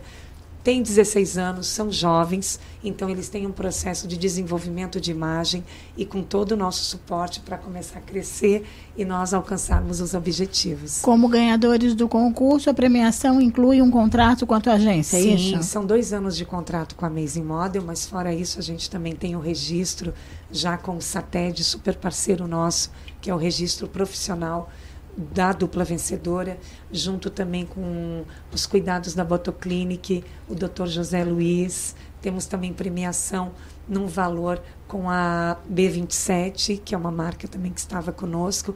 Então, todo o suporte que eles vão, vão precisando, a gente também tem, junto com o material fotográfico que eles não vão precisar investir, que a Flávia também está presenteando eles. Então, tudo que é necessário para esse processo inicial do desenvolvimento de carreira, eles terão todo o suporte nosso, sem investimento algum. Para nós, eles são o nosso presente e nós vamos, junto com os parceiros, investir e cuidar e prosperar e fazer eles crescerem né, dentro da profissão. Isso é muito legal porque até você falou do material fotográfico, porque a gente Sim. já ouviu muito falar em agências que às vezes pedem para o modelo ou o Claro. aspirante a modelo gasta muito antes de realmente começar na carreira e às vezes gasta aquilo que não tem para uma carreira que às vezes não é não é algo certo, né? É, algo que é, não exatamente não é. está 100% Tem- garantido. É, tem processos e projetos que são diferentes, né? Trabalham numa outra leitura. Existe sim aqueles de grandes investimentos, mas é o mercado, né? Nós justamente criamos o Amazing Face porque nós acreditamos no nosso processo de trabalho e queremos realmente com esse processo é descobrir e não ter a questão financeira como um empecilho de conhecer as pessoas que têm potencial. Para nós, o que é muito importante é ter o acesso a essas pessoas que querem crescer na carreira de modelo E, e, a gente quer conhecer. Então, às vezes, por mais que tu cobre ah, é um valor mínimo ali, aqui, às vezes é um empecilho, é muito para algumas pessoas. E isso não pode ser um empecilho para você conhecer né, o, o, a, o ponto forte, conhecer todo o, o, perfil, conhecer o potencial e eles terem essa liberdade de mostrar para a gente. Então, para nós, isso é muito, muito relevante, é muito importante nós chegarmos aqui em Criciúma, Santa Catarina. Estamos lá no Nordeste, Vânia hoje aqui conosco, e a gente ter essa, esse respaldo de todos que acreditaram e nos deram essa credibilidade e a partir de agora a gente começa a trabalhar. Esse contrato que eles assinaram com vocês é, prevê algum tipo de remuneração para eles em primeira, nesse não, primeiro momento? Não, não é um contrato assim com cunho trabalhista, né? É um contrato onde nós temos, onde nós firmamos a ética profissional, né? De todos os contratos hoje como modelos, então eles começam a ser desenvolvidos. Nós temos essa responsabilidade de é, iniciar o processo da carreira, dar todo o suporte. Capacitá-los, vamos dizer assim. Dar o direcionamento de carreira, organizar material e tudo mais. Uh, os contratos com, com valores, eles não, no Brasil, né, eles não, é, como eu vou dizer para você, não, não, não existe esse valor mensal ou esse contrato desse tipo. Eles terão com algumas marcas, sim, com quem for contratado. No caso é por trabalho, então. Por trabalho. A remuneração a virá a partir disso. Virá. A agência que cuida de todo esse desenvolvimento e esse direcionamento de carreira.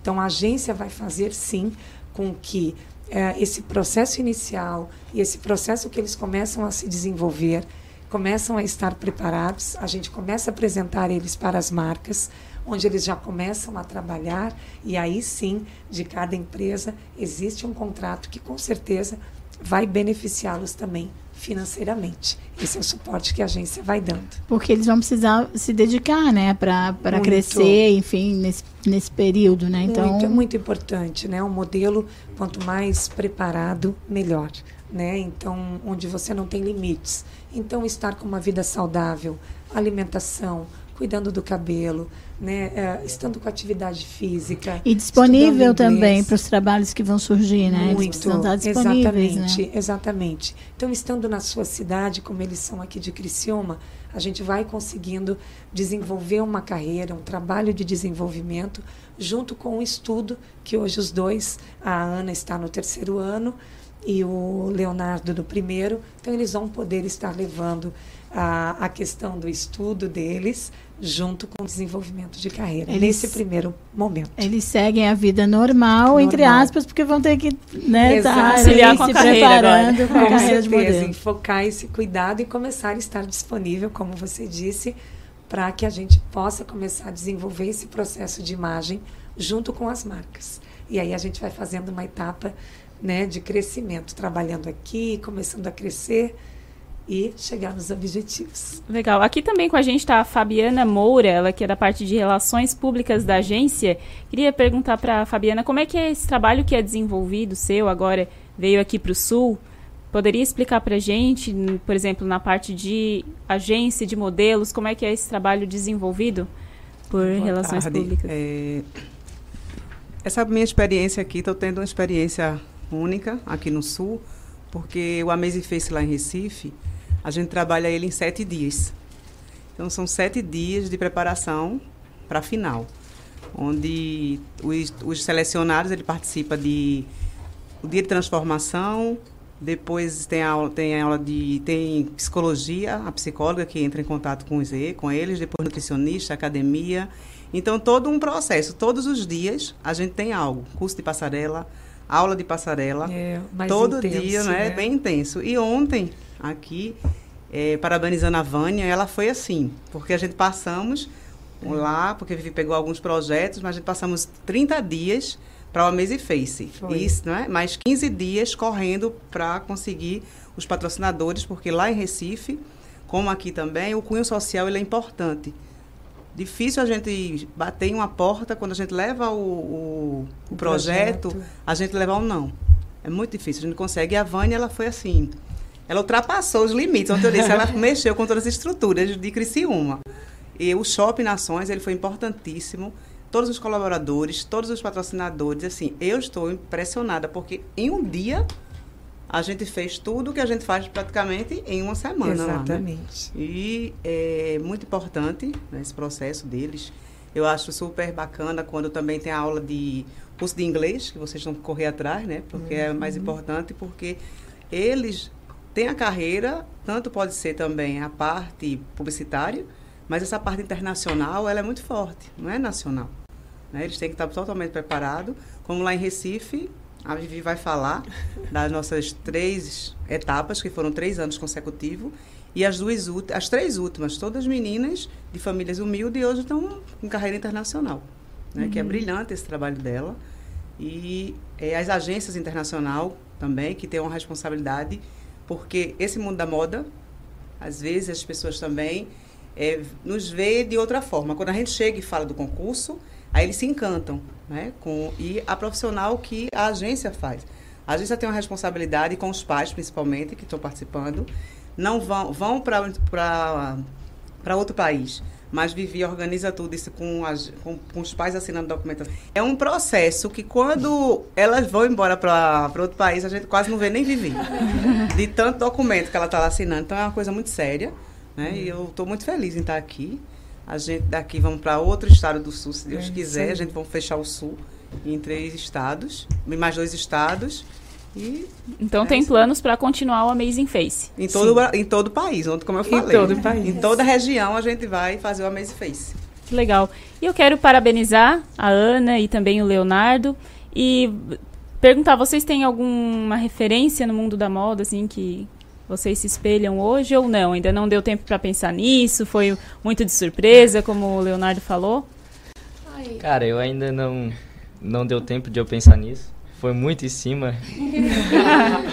Como eu disse, foi, foi em cima da hora minha mãe me falou sobre o concurso. E deu certo. E deu certo. E tô aqui. É, Paulo a- Zulu, Paulo Zulu, que é o famoso. Eu tenho algumas referências, sim, só que é mais internacional, assim. Eu gosto muito de é, ver desfiles, eu, eu, eu amo, assim, eu acho, tipo, arte mesmo, é lindo de ver. E eu acho que tem algumas internacionais que eu admiro muito, a Kendall Jenner, a Gigi Hadid. É, tem até um primo meu que ele, que ele foi é, para fora, que ele é modelo também, admiro muito ele, que ele ele tá lá faz alguns anos e eu espero crescer assim também. E tem inspiração na família também, Isso, então. isso. É. Como é o nome do seu primo? É, é, ai, ai. Ai, meu Deus. O. Normal, acontece, o acontece, é acontece. Bruno, mas- Ele não vai trazer presente pra É, você. Ele- É o nervosismo, daqui a pouco ela lembra. Ela lembra. Beijo pro primo, beijo pro primo modelo. Primo da Ana Carolina, um abraço. Gente, eu quero parabenizar vocês. Muito sucesso na carreira, muita coisa ainda vai vir, então Ai, eu eu, desejo. Lembrou qual é o nome do primo? É Léo Bruno. Léo Bruno, um abraço aí, ó. Quase que a Ana não lembra o teu nome, mas agora tá tudo certo. E sucesso pra vocês na carreira daqui pra frente. Quero agradecer também a Vivi, a Vânia e a Fabiana. A Fabi que esteve aqui presente e nos próximos concursos também vocês retornam aqui e a gente Nós vai agradecemos demais aí, viu? A receptividade de vocês, o convite de mais uma vez estarmos aqui com vocês. E muito obrigada. Nos veremos em breve. Com certeza. Quer deixar o arroba da, da agência para quem quiser acompanhar? Claro, tem o nosso site, amazingmodel.com.br e o nosso Instagram, Amazing Model, e também tem o Instagram do Amazing Tracinho Face. Pode acompanhar tudo lá. Certo, nós conversamos aqui então com a Ana Carolina Naspolini e o Leonardo Albino de Souza, que foram os vencedores do Amazing Face, que aconteceu ontem no Nações Shopping, e também com a proprietária da agência Amazing Model, a Viviane Sorato, a representante da Amazing Model aqui no Sul, a Vânia Coutinho, e a Fabiana Moura, de Relações Públicas da agência de Recife. Mais uma vez, muito obrigada. Agora são três e meia da tarde, a gente vai fazer uma pausa rapidinho e na volta a gente fala sobre Design Think.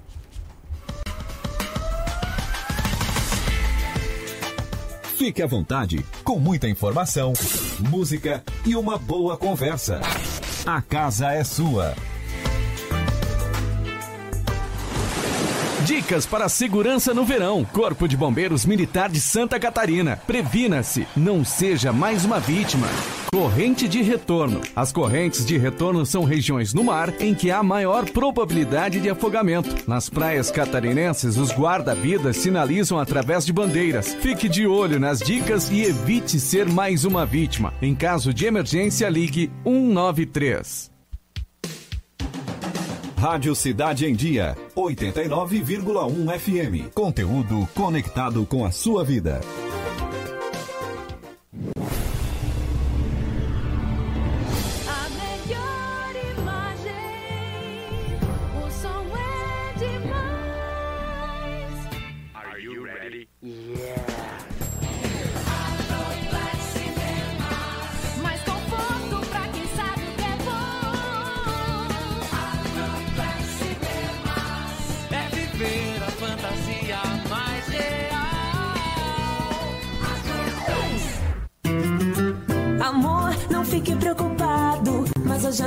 Sonhei com o meu ex.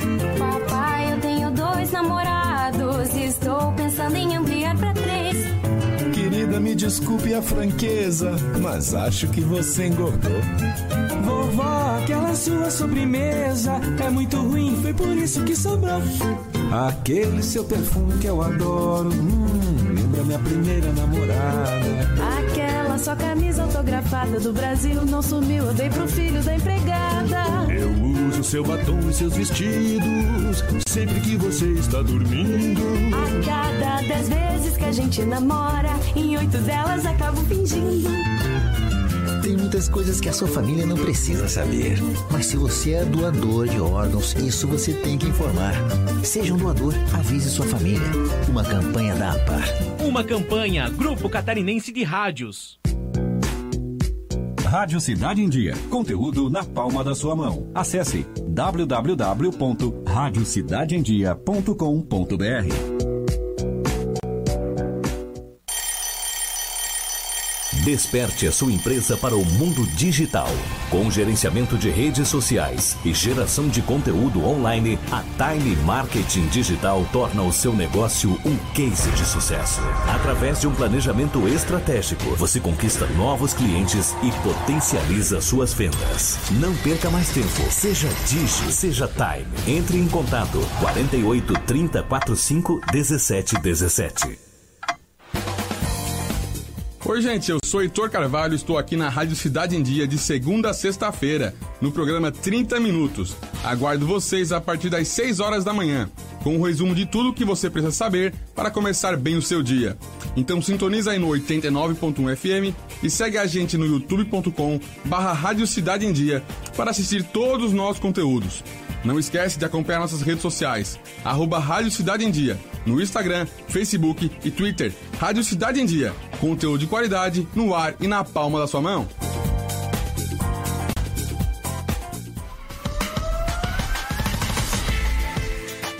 Fique à vontade, com muita informação, música e uma boa conversa. A casa é sua.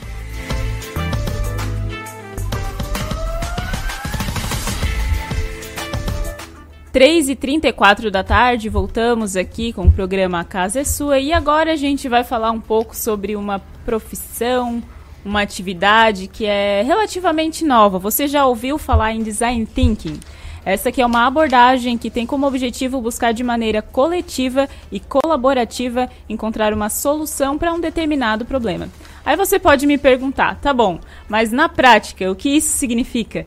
E para conversar com a gente, para esclarecer essas e outras dúvidas, a gente recebe aqui hoje o mestre em design com foco em estudos em design estratégico e inovação social, Felipe Canarek. Boa tarde, Felipe, seja muito bem-vindo. Boa tarde, estou muito feliz em estar aqui. Então vamos conversar um pouquinho sobre o que é esse tal de design thinking aí. Então, ele é uma. O design thinking é uma abordagem. Essa é a maneira é isso. correta. É, de... a, a, maneira correta de chamar seria uma abordagem de design, né? um jeito de se fazer design. É, e não uma ferramenta ou uma técnica, uma, um método, porque isso re, reduziria as potencialidades da, do design thinking. Né? Além disso, o design thinking, a melhor forma de entender o que é design thinking é tentar traduzir a palavra design thinking, né? Tudo bem que a palavra design não tem uma tradução que, que a gente consiga chegar em algum lugar, mas a ideia de thinking nos traz a ideia de pensamento. Então, design thinking é pensamento em design.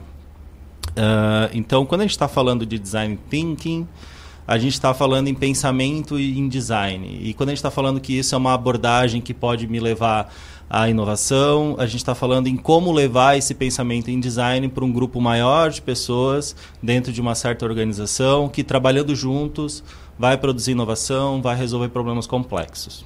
Qual seria a grande diferença do design thinking para o brainstorming, por exemplo?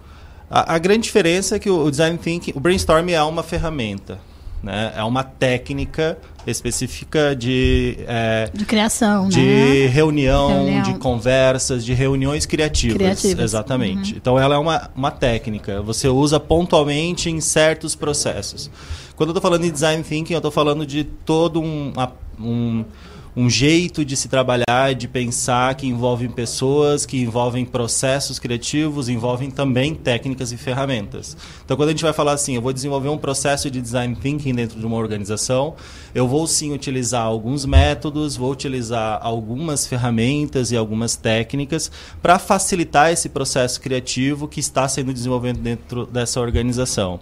Mas quando eu estou falando que, é, quando eu digo eu estou, é, estamos em um processo de design thinking, ele se, diferen ele se difere de outros processos ah, de inovação, de produção de inovação, porque ele, ele é voltado ao, a, ao pensamento em design, a como pensar através do jeito como o designer pensa. E a gente até pode falar, então, é, como que o designer pensa, porque é nisso que, que é a grande diferença, né? É, ah, a gente costuma colocar que o design thinking ele tem três pilares centrais. E se a gente prestar atenção, es- esses pilares são bem específicos, mas não são eh, exclusivos do design thinking. Né? Quando juntos, talvez, mas eles não são exclusivos. O primeiro pilar é o foco nas pessoas. Né, que a gente pode. Isso é muito traduzido pela palavra de empatia, né? Trabalhar com empatia, desenvolver pro- processos de design, processos de resolução de problemas com empatia. É, o segundo é o trabalho colaborativo e o terceiro é a experimentação. né? Esses três fatores eles estão é, dire diretamente relacionados à forma como o designer pensa ah, no dia a dia, na- no- nos seus trabalhos de resolução de problemas. Né? Uma pergunta, Felipe. O, o- a atividade do design, ela, ela- do design think, é, ela é dentro da organização ou ela especificamente pode ser utilizada, por exemplo, no desenvolvimento de uma identidade em que a empresa vai se apresentar para usuários do seu site, por exemplo? É- Isso, é, é- isso? é- ele pode ser desenvolvido dentro da organização ou ele pode ser desenvolvido a partir de um processo de consultoria. Mas uma característica do design thinking que se difere de outros trabalhos de design é que é, muito provavelmente ou a maior parte das vezes ele será desenvolvido será desenvolvido com a participação de atores e stakeholders da organização. É, no mínimo, a participação de pessoas envolvidas dentro da organização em diversos setores, em uma ideia mais é, expandida e talvez até melhor, envolvendo também fornecedores, envolvendo outros atores externos, críticos, que falam sobre aquele determinado. Então não tem limite de Não quem tem possa limite. participar. E no mundo ideal, a participação dos usuários também, nesse processo de, de desenvolvimento. né? Então, Desenvolvimento de plataformas digitais para aquela também empresa. envolve, também é isso. envolve. Qualquer, qualquer, qualquer solução. área. Essa, solu essa seria uma Isso solução. que me confunde nessa profissão É, nova. é porque quando a gente fala de design thinking, a gente não está falando de uma única solução, né? Então, uma plataforma digital para uma empresa é uma solução, mas eu posso rodar um processo de design thinking, por exemplo, para melhorar um certo processo dentro da indústria, por exemplo. Então pode ser em qualquer área, não Qualquer precisa área. ser da tecnologia necessariamente. Exatamente, exatamente. Né, isso é uma característica muito importante. A partir de quando que se começou a utilizar esse novo conhecimento, poderia dizer? Isso. Então, o design thinking, ele se fala em design thinking há muito tempo, né? Cerca de nos últimos 20 anos. Ah, ele se popularizou muito nos últimos 10 anos, principalmente por conta de um livro que se chama Design Thinking, que ele foi escrito por Tim Brown. Ah, E ele, o Tim Brown ele é, um, ele é um designer da Ideal, que é um escritório de design, um dos maiores escritórios de design do mundo, que criou, entre outras coisas, uma das grandes invenções deles é o mouse, né, que a gente conhece. E ele, nesse livro ele descreve como é o processo de criação da Ideal a partir eh, do que eles diagnosticaram como esse pensamento em design. Nesse livro, ele não traz uma ideia de metodologia ou de uma técnica. Ele traz uma ideia de ah, o que, que é importante para o designer e por que, que as outras pessoas, porque administradores, porque gestores, empreendedores eh, deveriam também pensar como designers. Né? E aí, a partir disso, começa a se desenvolver isso eh, como uma profissão, eh, também como uma abordagem dentro do design. Né? Então, a gente, a gente fala que o melhor design thinker, obviamente, vai ser um designer, porque ele já pensa como designer. Mas não existe processo de design thinking só com designers. A gente, a gente envolve as outras pessoas dentro de uma organização. Então, a gente precisa com que as outras pessoas também pensem como designers.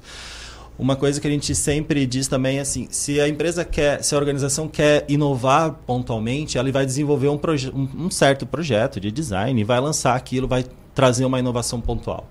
Se eu quero inovar continuamente, eu preciso pensar, a minha organização precisa pensar como um designer, né? Precisa ter sempre o foco nas soluções criativas e por aí vai. né? E esteticamente é, também é, atraentes. Com certeza.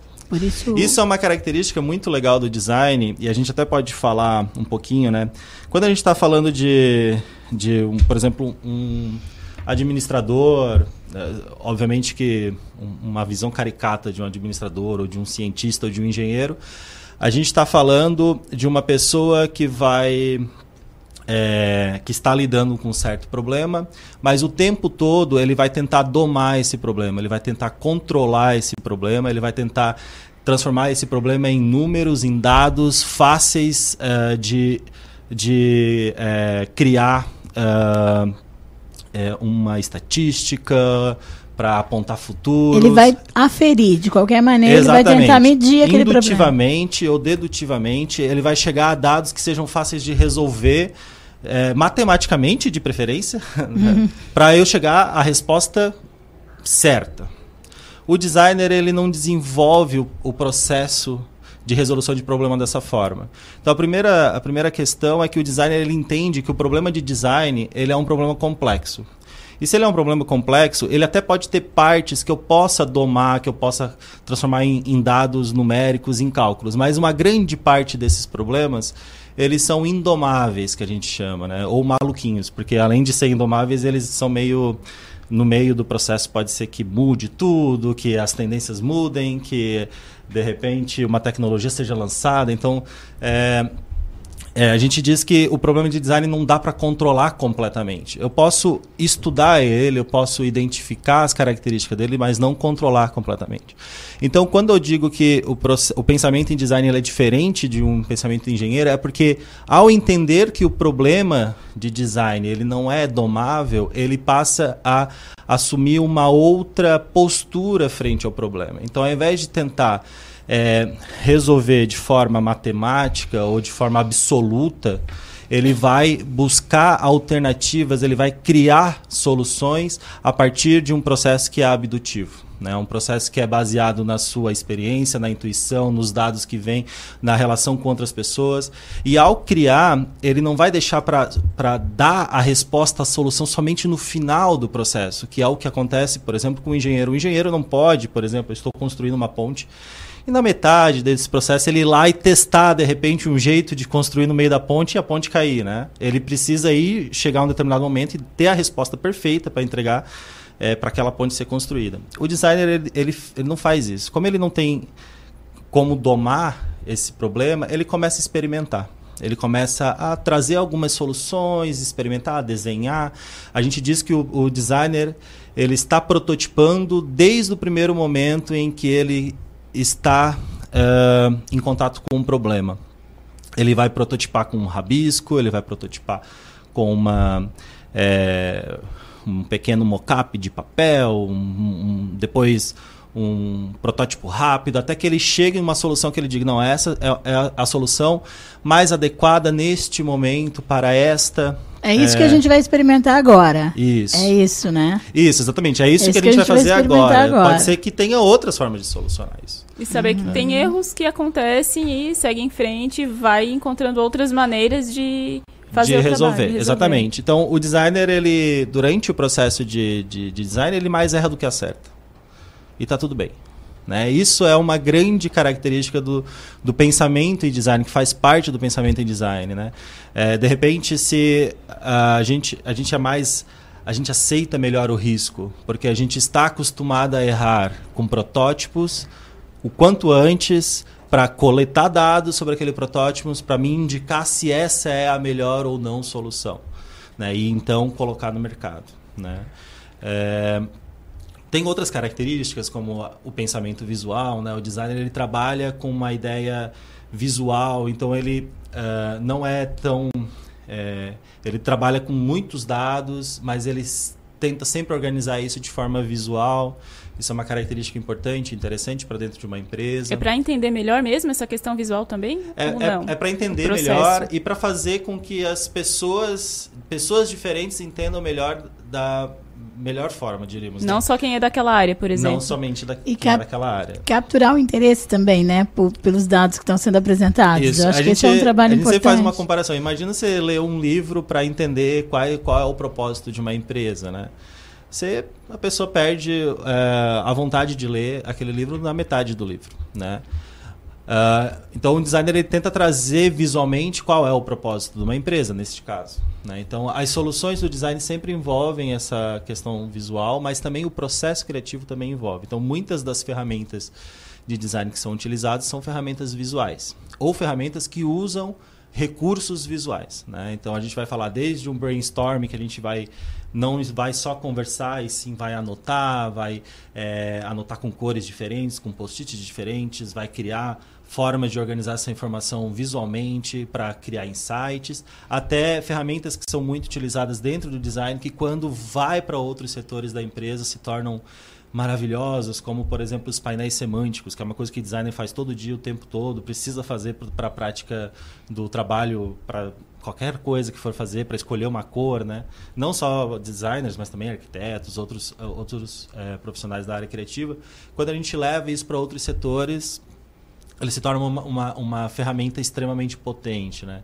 Então, enfim, é, e aí a gente pode trazer é, o design thinking como uma abordagem justamente por isso, porque ele não se trata de uma única ferramenta, de um único jeito de fazer, e sim de um jeito de levar esse pensamento em design para mais pessoas dentro de uma organização em busca de uma de produzir inovação, de resolver problemas complexos, né? Apesar de você disse que há 20 anos eh, já se fala nessa, nessa formatação de trabalho, por eh, mas é recente, é, muito recente. É um conceito que 40 anos atrás não existia, Não. por exemplo. Então, quem é que está buscando essa atividade atualmente? É, o que é mais legal do design thinking pra gente, eu sou designer, né? Então, o que é mais legal do design thinking é que ele expande a fronteira do design, né? Então, quem está buscando design thinking, qualquer tipo de organização, é, desde organizações empresariais que produzem produtos inovadores ou é, organizações que produzem é, produtos que são às vezes commodities, né? E começa a buscar o design a partir do design thinking para é, buscar outros mercados, outras formas de atingir o mercado, ou melhorar processos internos, até mesmo governos. A gente vê, por exemplo, algumas iniciativas governamentais que trabalham com design dentro da prefeitura, dentro da com seus atores, que é principalmente a comunidade, processos, é, é, a comunidade e secretários, com processos de co-design, design participativo. É, mas também organizações sem fins lucrativos. Né? A gente vê, por exemplo, ah, aqui, nossa vizinha, bairro da Juventude, desenvolveu um processo de design thinking há um ano, um, um ano atrás, por exemplo, para melhorar alguns processos internos. Então, tem uma, uma série de, de aplicações. ah, e o que é interessante do design thinking é que fez com que todo mundo fosse entender, ok, eu preciso disso. O que, que é isso, né? O que, que é o Uhum. design então? Por que, que o design é importante para mim, né? Ah, e isso é muito bom para a própria profissão de design. Agora, quando a gente fala em quem é o designer think, thinker. Né? Existem vários caminhos para você se, formar, se tornar um design thinker. Logicamente que o, o designer, ele é um designer thinking. Né? Tipo, então eu, eu me formei em design. Eu, eu sou, eu penso como designer. Talvez ele não seja habilitado a trabalhar com outras pessoas, outros departamentos, não tem tanta experiência, não consegue conduzir processos coletivos, né? Que às vezes é muito difícil. Imagina você conseguir botar o chefe, teu chefe trabalhar com, né, com outras pessoas dentro de uma organização, isso se torna um pouco difícil. Mas ele é o cara que diríamos, ele é o design thinker. Mas existem outras formas de se formar um design thinker, né? É, eu sou professor ah, de design, então no- eu, eu defendo a ideia de que o designer, o melhor design thinker é o designer, mas existem cursos que oferecem também é, disciplina de design thinking. Né? Então eu sou professor na SATIC, na SATIC a gente tem um curso de design gráfico, né, que é focado no design gráfico, mas não somente gráfico, design de modo geral.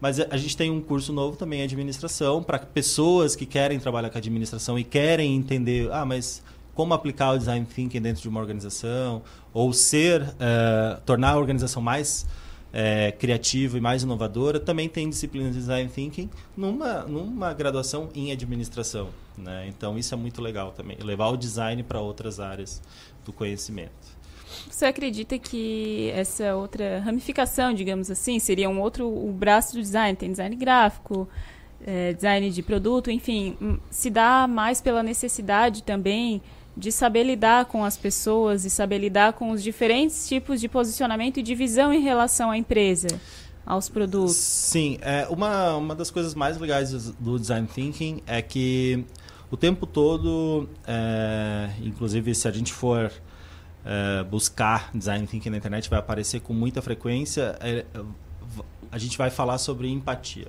né? sobre a necessidade de centrar nas pessoas, não as pessoas só como usuário, usuário de um determinado serviço. Né? Não transformando as pessoas somente em um ativo Um comprador, um capital. cliente. é, isso, Aham. é um comprador. E sim pensando a pessoa enquanto pessoa, né? E não somente o usuário, mas também os outros envolvidos nessa cadeia de inovação, né?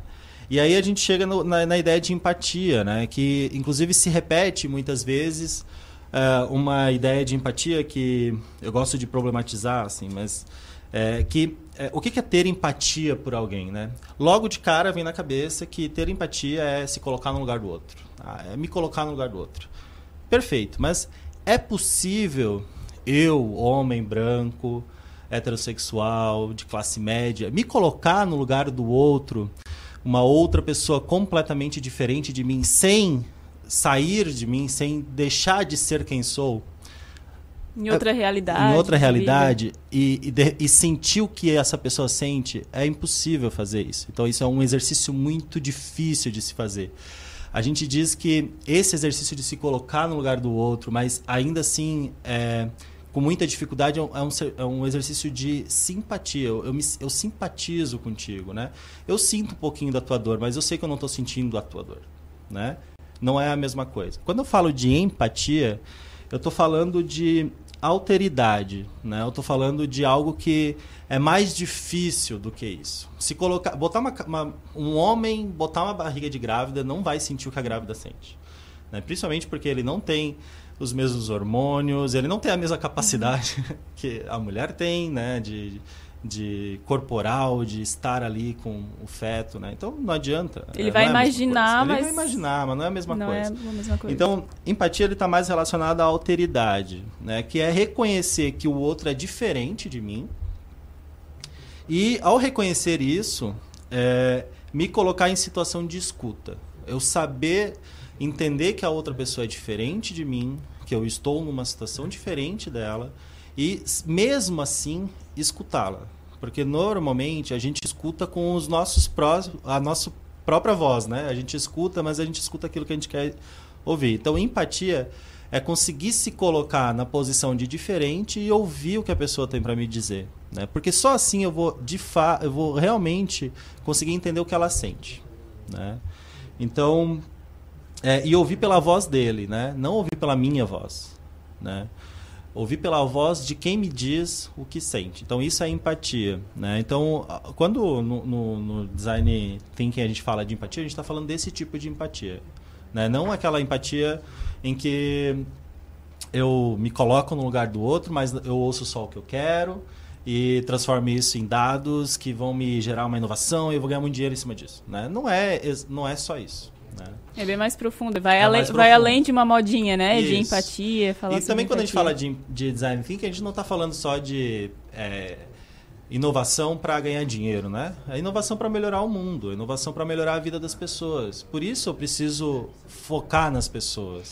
Que é uma coisa muito recente também, né? Porque há 40 anos não se pensava em melhorar o mundo. Não, Hoje a gente entendeu que exatamente. precisa melhorar o mundo, né? Exatamente. E talvez entendemos da pior forma, né? É. E às, Provavelmente. vezes, e às vezes a inovação é algo simples, não precisa de algo muito sofisticado ou de tecnologias. Isso né? também é muito legal. Nossa, que bom que fez essa pergunta, porque eu tinha anotado, mas ia acabar não falando aqui, mas...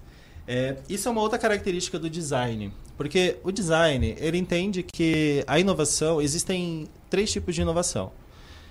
É, a inovação que ela é é, puxado pela tecnologia, ou seja, surge uma tecnologia nova, surge um material novo, surge... e aí, junto com uma tecnologia nova, vai surgir um monte de inovações. Né? Surgiu a capacidade de transmitir ondas de internet, nossa, mil inovações possíveis. Existe uma outra inovação que é empurrada pelo mercado, que é aquela inovação que ela só sai porque as pessoas querem tanto, as pessoas estão pedindo tanto, as pessoas estão desejando tanto que ela acaba surgindo. Mas existe a inovação que é orientada pelo design, que é a inovação de significado.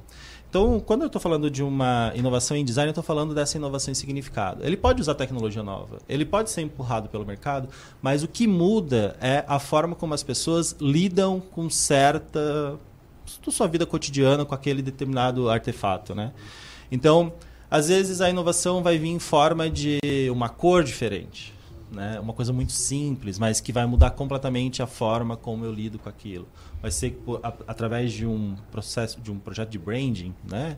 Ou através de um, uma comunicação diferente. Né? Então, inovação não está só, somente relacionado à tecnologia nesse caso, né? É, existe um exemplo muito legal de dar nesse sentido, de inovação orientada pelo design, ah, que é a inovação pelo significado, que é o iPhone. né? Então, quando o iPhone surgiu, já existiam outros tantos dispositivos que faziam a mesma coisa que o iPhone. Já tinha é, touch, já tinha loja online para já, já tinha de tudo que eles inventaram ali já tinha. Tudo que era de tecnologia existia já para fazer. Só que quando o iPhone surgiu, ela, ele não surgiu como um, um celular melhor do que o da Nokia que existia. Ele surgiu como uma plataforma que mudou completamente a forma como as pessoas lidavam com aparelhos celulares. Ou seja, ele mudou completamente o significado de aparelhos celulares. Né? Então ele trouxe uma ideia de que não, eu tenho total autonomia para baixar os aplicativos que eu quero utilizar, eu tenho como fazer várias atividades a partir do meu aparelho. né? Então ele trouxe significados novos para aquele determinado dispositivo, a partir das tecnologias que já existiam. Né? Então, quando a gente tá- fala de inovação social, que é a minha es- especialidade né, de, de estudo, a gente está falando de inovações que são, a ma grande maior parte das vezes, inovações que não são tecnológicas. né? Não é nada Então, muito uma mirabolante. urbana não é tecnológica. Tipo, jogar lixo na lixeira. é uma Isso, inovação. melhorar, ou seja, ajudar a melhorar a forma como as pessoas jogam lixo na lixeira. Sim. Vamos supor, Mudar né? a posição de algo, inverter a Isso, posição isso de mesmo. alguma Às vezes, exatamente, às vezes mudando uma coisa tão simples, mudar um negócio de lugar, mudar a cor da lixeira, fazer um ao invés de ser uma lixeira qualquer, é uma lixeira que tem um grafite ali e aí as pessoas começam a utilizar aquela lixeira. Claro que são soluções totalmente aleatórias que eu estou dando, mas a partir de estudos identificar, né, como as pessoas poderiam é, usar melhor aquele, aquela lixeira, vamos supor, sem qualquer tipo de no, sem novas tecnologias necessariamente. Mas a tecnologia, quando fala assim, parece assim que a gente é alheio às tecnologias. Na verdade, não. As tecnologias estão aí e elas são, estão para ajudar e são desenvolvidas também em processos de design. Ao mudar o significado de algo, a gente busca novas tecnologias. Né? Por exemplo, um- um- uma coisa muito interessante a gente pensar é Ahn, de repente, ao tentar mudar a forma como as pessoas se locomovem pela cidade e não ao tentar melhorar o carro, a gente encontre tecnologias novas para as pessoas se locomoverem dentro de uma cidade com características parecidas com o carro. Né? Por que, que é um carro? Né? Um carro é um Uhum. sofá com ar-condicionado de Um preferência. meio de locomoção. É um sofá que anda. é um sofá privado que anda. Por isso que ele é diferente do ônibus, ele é diferente. Porque ele é privado, ele tem um sofá, ele é confortável, ele é gostoso, muito mais gostoso, então ele não é uma moto. Ele é, é relativamente é, seguro. Né? Então, se eu quero substituir o carro é, na cabeça das pessoas, eu tenho que substituir é, esse tipo de benefício que a gente tem com o carro. Não somente se locomover, mas também se locomover. Né? Então, hoje em dia, as pessoas estão trocando o carro por um serviço, que é o Uber. Né? Então, eu não tenho mais carro, mas eu continuo andando de carro. Quem sabe no futuro a gente desenvolva outras tecnologias, outras formas de se locomover pela cidade a partir e, e- e continuar andando com o conforto que a gente tem com o carro. Continuar tendo o mesmo tipo de benefício, só que de outras De formas. outras formas. Ai, ainda bem que a gente tem profissionais como você. Eu tô tão feliz com essa conversa. Que bom. Felipe, a gente agradece imensamente a tua participação aqui no programa Casa é Sua. Tem alguma rede social que você queira é, deixar? Meu Instagram é Felipe Canarek, né? E se alguém quiser entrar em contato comigo para bater um papo, para perguntar como fazer, porque a, a grande dúvida de muita gente tá, mas é, por onde eu começo, né? Como que eu implanto isso dentro da minha organização? Então, se quiser entrar em contato comigo para trocar uma ideia, é Canarek felipecanarek@gmail.com. com K ou com C? É com Só K. tá né? Então é Felipe Canarek, é K-A-N-A-R-E-K, arroba gmail.com. Tá? E é isso. Obrigada, Felipe. Que conversa sensacional. Que bom, que bom. Fico muito feliz. Eu agradeço imensamente o espaço que vocês me deram para a gente falar sobre isso. E fico à disposição para outras conversas. Com certeza. Agora são 4 e 2, a gente vai fazer mais um intervalo aqui no programa Casa é Sua e na volta a gente vai falar sobre depressão em redes sociais, o que uma coisa tem a ver com a outra. A gente vai saber logo depois do intervalo, rapidinho. Fique à vontade, com muita informação, música e uma boa conversa. A casa é sua.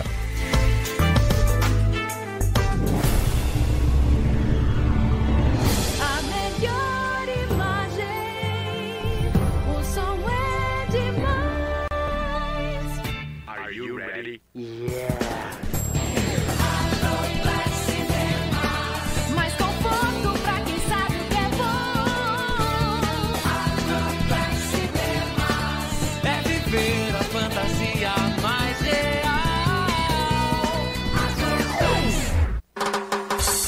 ZYN 553, Rádio Cidade em Dia. Conteúdo conectado com a sua vida. Dicas para segurança no verão. Corpo de Bombeiros Militar de Santa Catarina. Previna-se, não seja mais uma vítima. Não ande nos costões, você pode escorregar e cair no mar. Se você ingeriu bebida alcoólica ou fez uma refeição recente, aproveite a faixa de areia. Nos postos de guarda-vidas, pulseirinhas de identificação é só pedir ao chegar na praia. Se você foi queimado por água viva, temos nos nossos postos guarda-vidas vinagre. Nos procure. Em caso de emergência, ligue 193. Conteúdo de qualidade, entrevistas na íntegra e os melhores momentos da programação.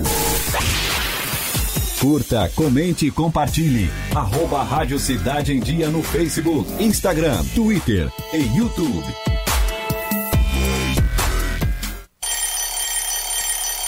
Desperte a sua empresa para o mundo digital. Com gerenciamento de redes sociais e geração de conteúdo online, a Time Marketing Digital torna o seu negócio um case de sucesso. Através de um planejamento estratégico, você conquista novos clientes e potencializa suas vendas. Não perca mais tempo. Seja Digi, seja Time. Entre em contato 48 30 45 17 17. Olá, eu sou Beatriz Formanski e estou aqui na Rádio Cidade em Dia de segunda a sexta-feira no programa Atual. Aguardo vocês a partir das 19 horas com informação e conteúdo de qualidade para acompanhar as mudanças da sociedade. Então sintoniza aí no 89.1 FM e segue a gente no youtube.com barra Rádio Cidade em Dia para assistir todos os nossos conteúdos. Não esquece de acompanhar as nossas redes sociais, arroba Rádio Cidade em Dia no Instagram, Facebook e Twitter. Rádio Cidade em Dia, conteúdo de qualidade no ar e na palma da sua mão.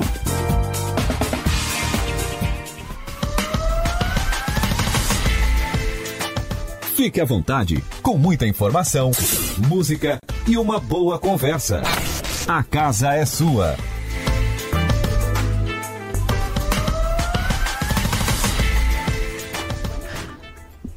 Voltamos aqui com o programa Casa é Sua. Agora são 4 horas mais 5 minu mais cinco minutos. E agora a gente vai falar qual a relação da tristeza, da depressão com o uso excessivo das redes sociais. A gente já ouviu falar muito sobre isso, mas é um assunto muito profundo e que merece sempre uma conversa, um debate, principalmente em relação aos jovens e adolescentes. O Departamento de Psiquiatria da Universidade de Montreal, no Canadá, divulgou um estudo no ano de 2019 que constata a ligação entre o uso inadequado das redes sociais à depressão, principalmente entre os adolescentes. O estudo foi publicado no periódico JAMA Pedria Pediatrics, que relacionou o aumento de tempo nas redes sociais e na televisão a sintomas de depressão.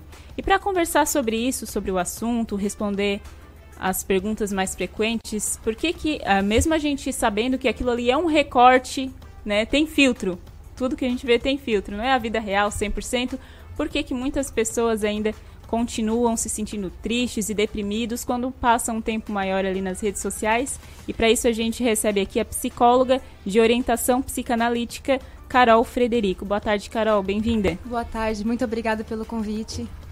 Então, é, como a gente comentou aqui, por que que mesmo sabendo disso, todo mundo sabe que tem filtro, aquilo ali é um recorte da vida real, por que, que as pessoas continuam usando inadequadamente e, consequentemente, tendo sintomas de tristeza, ansiedade e depressão? Bom, antes de tudo, é importante é, falar sobre os sinais da depressão. Os sinais são a ansiedade, a irritabilidade, a insônia, a desmotivação, a perda ou aumento do apetite, a sensação da angústia, a falta de ânimo para atividades antes prazerosas, que isso é nos adolescentes nos jovens, isolamento, aumento de sono excessivo, baixa libido, queda excessiva de cabelo, sinais que o corpo apresenta nos jovens, hoje em dia, ou em todos que, né, que apresentam sinais de depressão. Então, o interessante disso é que as redes sociais elas têm espalhado uma tal de epidemia e mal-estar pela humanidade. É, a hiperexposição nos distancia muito da realidade do que somos. Mostramos apenas o melhor de nós mesmos em uma exigência de felicidade permanente, que deixa um, um pouco espaço para o sofrimento ou o subjetivo, a reflexão né, sobre cada um. É, se projeta muito no outro aquilo que o outro está apresentando e não, e não pensa quem é, não pensa quem se é. Ele só existe no olhar do outro se ele expõe a sua vida no outro. Ah, então, peraí, deixa eu voltar um pouquinho a fita, porque assim, a gente até então estava entendendo que ver a vida do outro ali maravilhosa, sempre reluzente, não é? Cheia Sim. de glamour, é, era o que podia gerar a, a, incomodidade, enfim, até o desconforto, a angústia e, e, em última análise, a depressão. Mas o ter que se expor também é, é, a causa disso? Com certeza, com certeza. Eu tenho que se expor. Na verdade, o sujeito, ele muitas vezes se encontra no olhar do outro. Ele só se conhece no olhar do outro. Então, ele não é satisfeito com que a imagem que ele tem sobre si, porque de fato ele não sabe a imagem que ele tem sobre si. Porque para pensar a imagem que tem sobre si, tem que refletir. Só que hoje essa multidão de do que passa nas redes sociais, essa, essas informações 24 horas, acaba não dando tempo para o sujeito pensar sobre quem ele é. Sobre o adolescente, sobre o jovem, que fica enfurnado muitas vezes nas redes sociais, nos jogos online, e acaba não pensando quem é. Quem acaba estruturando esse sujeito são as redes sociais e a internet. E não mais essa presença e a figura dos pais, mas a idealização que ele vê no outro, e não de fato que ele é. Então, eu tenho, uma, eu tenho algo sobre a OMS que é muito interessante, que eles dizem assim: segundo a OMS, o que me surpreendeu, essa é a geração mais deprimida e mais dispersa de toda a história. É essa depressão que temos experimentado ou submetido e a, mais que, e a que mais existiu segundo os estudos. Não se consegue ficar muitos minutos sem checar as redes sociais, sem palpar o telefone, mexer, seja caminhando, seja academia, no banheiro, ônibus, metrô. A gente não tem mais uma vida privada. A gente precisa o tempo inteiro estar com o celular na mão. Isso é ruim? Não, não é ruim. Mas se acaso isso afeta o sujeito, o dia a dia do sujeito, isso traz angústia, irritabilidade, ansiedade quando esse equipamento é tirado da mão desse sujeito, aí que tem que parar para pensar o que, que está acontecendo de fato. Então, No- o não poder ficar sem o celular é o que Isso. pode é, indicar que a pessoa está realmente é, em- adoecendo. adoecendo. Adoecendo. As redes sociais, elas, elas têm que ser usadas de uma forma inteligente, né? Não de uma forma catastrófica. Tem Até que ser. porque muita gente hoje depende das redes sociais para o trabalho, para divulgar o trabalho Isso. que faz. Enfim, é uma fonte de renda também. A pessoa tem que estar ali constantemente, Uhum. né? Sim, a inter- a internet é uma, é uma ferramenta excelente, só que tem que saber fazer bom uso disso. E quando se trata das crianças e dos adolescentes, que é o nosso foco hoje, não é legal. As crianças têm acesso ao celular desde cedo, às redes sociais.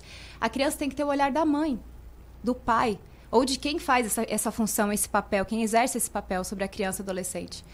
O que acontece é que as crianças de hoje, os adolescentes, têm se, têm se afastado do mundo e criado um próprio mundo, que é aquele mundo da rede social, dos jogos online.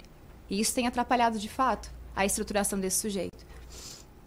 E o que fazer, por exemplo, um adolescente de 11, 12 anos, ou até uma criança que precisa ser incluída digitalmente? Porque, por exemplo, na escola, os amiguinhos todos têm rede social, né? No YouTube, ele acompanha, tem certos youtubers e influencers que são voltados para esse tipo de público.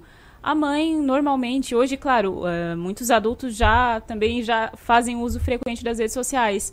Mas o que fazer quando o filho quer estar inserido naquilo ali e o pai já vê que tem tendência aquilo a virar um vício, mas sem tirar ele da, da inclusão digital? Porque fica naquele impasse, né? Porque Uhum. se, se tirar totalmente, também ele vai ficar, de certa forma, excluído.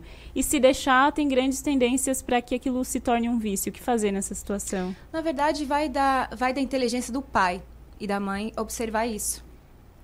Observar se isso está afetando os filhos. Parar e observar.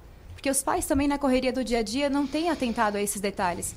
As crianças têm se tornado institucionalizadas. As escolas têm educado os filhos. As redes sociais têm educado os filhos. Hoje ninguém mais precisa ter uma comunhão com o filho, sentar na mesa, conversar com a criança. Então as crianças se alimentam das redes sociais excessivamente. Algo lhe falta, então elas se alimentam das redes. Aquilo o tempo inteiro de amor que, que é projetado naquelas redes e a criança e o adolescente ficam naquilo ali o dia inteiro, alimenta a criança, o adolescente. Agora, o resultado disso não sabemos. Não sabemos ainda. Há estudos sobre isso, mas ainda não temos esse resultado. É, eu, tenho, eu tenho um caso clínico é, que eu gostaria de estar apresentando, muito interessante, que é exatamente isso.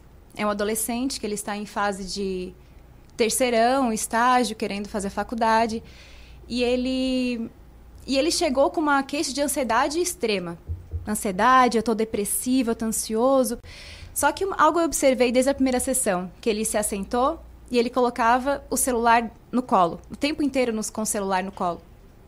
E assim foi seguindo as sessões, ele falando dessa ansiedade, dessa depressão, aquilo que deixava angustiado, que ele não sabia o que era, e a gente foi investigando, e a terapia tem todo esse trabalho. Então, um dia, eu, eu ouso dizer que isso foi inconsciente, ele perde o celular. É como se o corpo dele falasse: tu precisa deixar isso.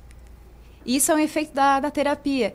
E isso ele traz a consciência, ele traz para mim na sessão: olha, eu perdi meu celular. Eu falei: olha, que bom, então vamos falar disso. Está trazendo a consciência o que te trazia mal.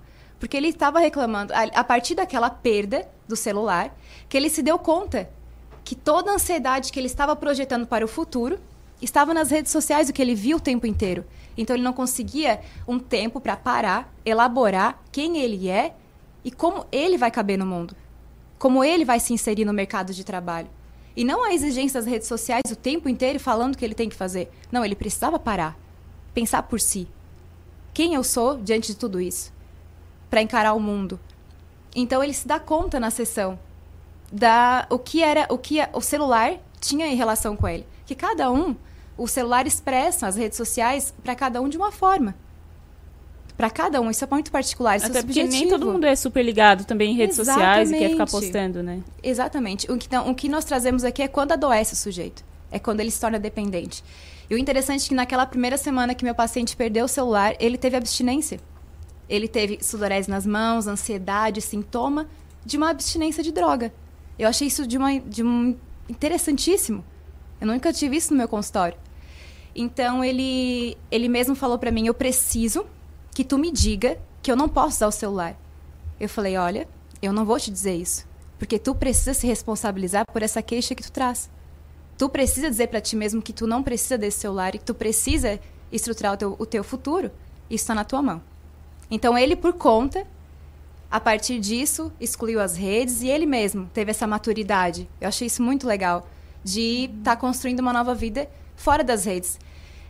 Ele veio por uma ansiedade. Descobrimos então que era por causa disso. Que era ele mesmo era viciado em 24 horas, não dormia, era madrugada no celular, nos jogos. Então ele se deu conta disso. A gente está falando aqui de uma relação doente Isso. com estabelecida por um determinado paciente. Não significa que todas as pessoas Não, tenham esse problema. Não, de, ma- não, não, de maneira alguma. Mas, sobretudo, jovens e adolescentes estão mais vulneráveis a, a se viciarem, vamos usar Com esse termo. certeza, com certeza. Nos dias de hoje, o que acontece? Os- é, como eu disse anteriormente, os pais estão na correria do dia a dia e não tem mais tempo para prestar atenção nos filhos. Então, os filhos não são vistos e logo a internet o recebe muito bem, os jogos o recebem muito bem. Então, ele logo não vai largando aquele afeto dos pais ou de quem exerce essa função e vai se alimentando daquilo que a internet dá.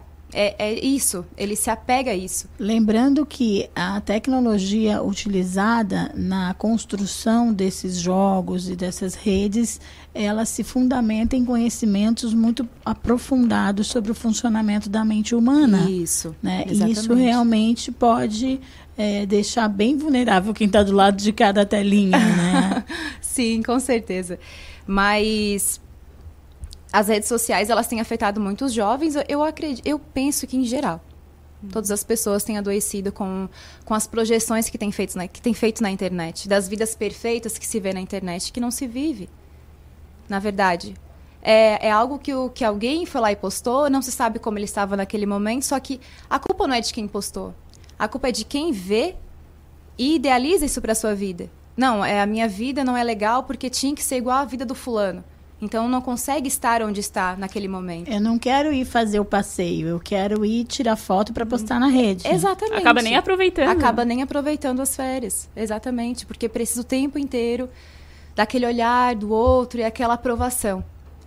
Falar nisso, eu até lembrei é, de um caso da Luísa Sonza, alguns meses atrás, que ela falou que, é, que o Whindersson, né, ela é casada com o Whindersson, que já teve depressão, ele mesmo já relatou nas Uhum. redes sociais dele, e ela comentou que ela é uma pessoa pública, tem milhões de seguidores, só que não é todo dia que ela tá bem, tem dia que ela não tá com vontade de postar nada, mas tem essa cobrança do público, digamos assim, que se some, por exemplo, a pessoa sumi, sumiu, ficou dois, três dias sem postar nada, ai, tem algum problema. E tem Uhum. aquela cobrança, principalmente quando a pessoa vive das redes sociais ou vive da mídia, né? Isso. No exemplo de pessoas que, que já trabalham com isso e são muito famosas. Então a pressão também seria daquilo.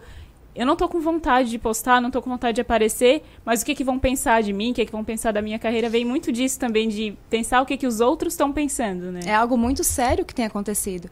Porque passou de uma rede social apenas, uma interação social, para um grande sintoma e um mal-estar na civilização, que é essa projeção de cada um na vida do outro. Então, os seguidores dela, de repente, devem estar ali tão dependentes à, à, à rede social 24 horas, sabendo que, o que está fazendo, o que não está, que quando falta esse sujeito, eles cobram. No caso, esse seria um problema identificado neles também, que ficam Exato. apegados à imagem dela, por Sim, exemplo. exatamente. É. Ah, eu sempre brinco. Ai, gente, eu tenho que postar porque os meus seguidores devem estar perdidos, uma hora dessa.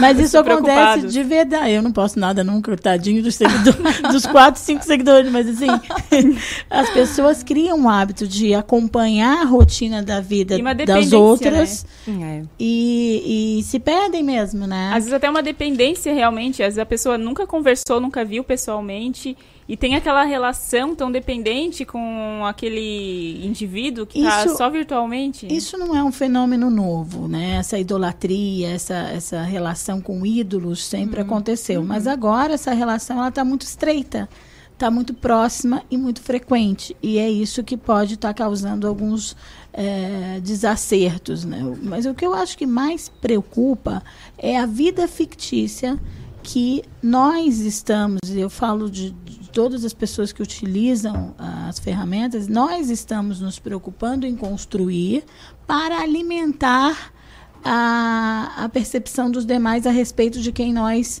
eh, queremos aparentar que somos. Eu acho que Isso. esse é um grande eh, eh, assunto, né? Um assunto que a gente deve olhar com calma, olhar em família, olhar para os filhos que são mais vulneráveis e como é que a gente lida com isso? Não, na verdade, é, existem dois pontos que tu acabou de dizer, Tereza. É o ponto de quem tem a necessidade de apresentar isso e de quem assiste isso. Então, a- quem apenas está postando, de repente só está postando. Ou de repente está postando porque quer o olhar do outro. Ou, ou seja, as redes sociais é o olhar. É o tempo inteiro o olhar. Quem não é, é preciso ser visto. Eu tenho uma frase do, do, Mar, do Mário Sérgio Cortella que eu preciso falar. Ele, ele fala sobre isso uma coisa. Não sacia a fome quem lambe pão pintado. Não sacia a fome quem lambe pão pintado. Isso Agostinho disse no século V. O que ele quis dizer? Isto é, não mata a fome quem apenas vê o desenho do pão. Em outras palavras, cuidando para não se conten- cuidado para não se contentar com as aparências. E nesse dito é alerta para as redes sociais da nossa atualidade, época que tem maravilhas, mas também horrores. E um dos horrores é a simulação da realidade. Que é disso que a gente está É falando. disso que a gente está falando. Falando isso, eu até lembrei agora de esses dias eu tava olhando no meu Insta e tal, uma pessoa que é muito famosa no Instagram tava pedindo desculpas porque não conseguiu colocar uma legenda na foto. Eu achei aquilo ali muito estranho. Por exemplo, ah, gente, eu não tô conseguindo.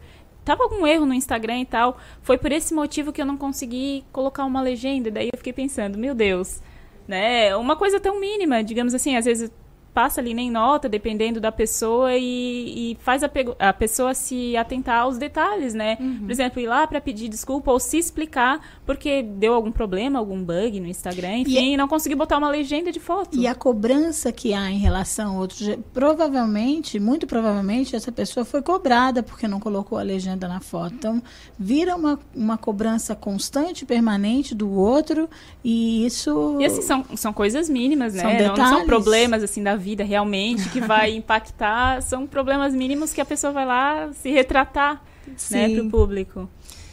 É. Então, é, é um pouco perigoso eu- eu comentar sobre isso, mas o que eu posso dizer é que as redes sociais têm causado adoecimento. Elas têm causado uma expectativa, uma, uma projeção em algo que não é real, que não existe. Então. Não, pode continuar. então é isso, é algo que, que eu quero que o outro saiba de mim. E não, né, de fato o que é. E as redes têm virado essa, essa, essa bagunça. Alguns não, alguns sim. Então não é, no- não é generalizando. Com que, com que aspecto a gente deve se aproximar do que a gente vê e do que a gente exibe? Com que. é, qual a consciência que a gente deve ter para se manter saudável, né? Nessa relação de eu vejo o outro, eu vejo o que o outro quer mostrar de si, que pode ser bom, pode ser ruim, pode ser chocante, enfim.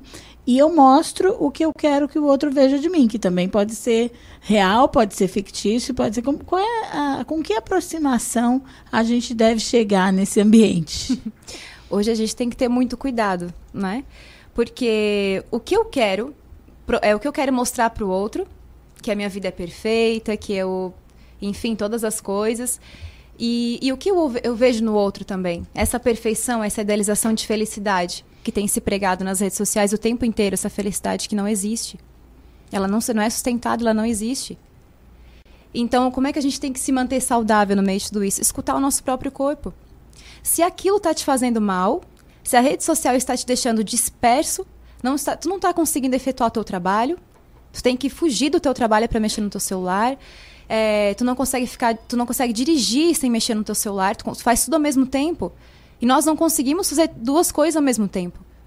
Nós temos que fazer uma coisa ao mesmo tempo. E a gente faz uma coisa, mexe no celular. Faz outra, mexe no celular. Dirige, mexe no celular. O comendo. tempo inteiro. Eu vejo pessoas comendo. comendo. Não se sente mais o sabor das coisas, o gosto das Primeiro coisas. tira a foto da comida Exato. e depois come. É, ah, já frio. Eu, eu assisti uma cena que me chocou e eu, quando tenho oportunidade, eu, eu menciono isso. Eu estava num, num ambiente, numa praça de alimentação, para almoçar e sentou ao meu lado um, um jovem casal. E era um bebê, com um bebê. Era um bebê, não tinha dois anos, a criança mal tinha que sentar na cadeirinha ainda especial de criança, então era um bebê. E a mãe, muito irritada com a criança, eu já reparei aquilo ali, porque a criança estava com fome, queria comer. Ela deu o celular para a criança. Então, instantaneamente, o bebê se hipnotizou ali e ficou completamente alheio. E a mãe colocava umas batatinhas na boca sem que a criança nem percebesse que estava sendo alimentada. Então, assim, esse tipo de ação, eu não estou julgando ninguém, não, eu observei. Sim. Não sei se eu não teria feito mesmo, porque quem tem bebê sabe como é difícil. Então, não estou julgando essa mãe, mas eu, tô, é, ob, eu observei uma situação que me deixou preocupada. Eu disse, meu Deus, quem serão esses bebês futuramente? Né? Porque são Uhum. sujeitos que, nesse momento, estão sendo impactados. Que estão sendo impactados e estruturados daquela forma. Não com o olhar da mãe. Percebe? Com a atenção. Com... Não com a atenção da mãe.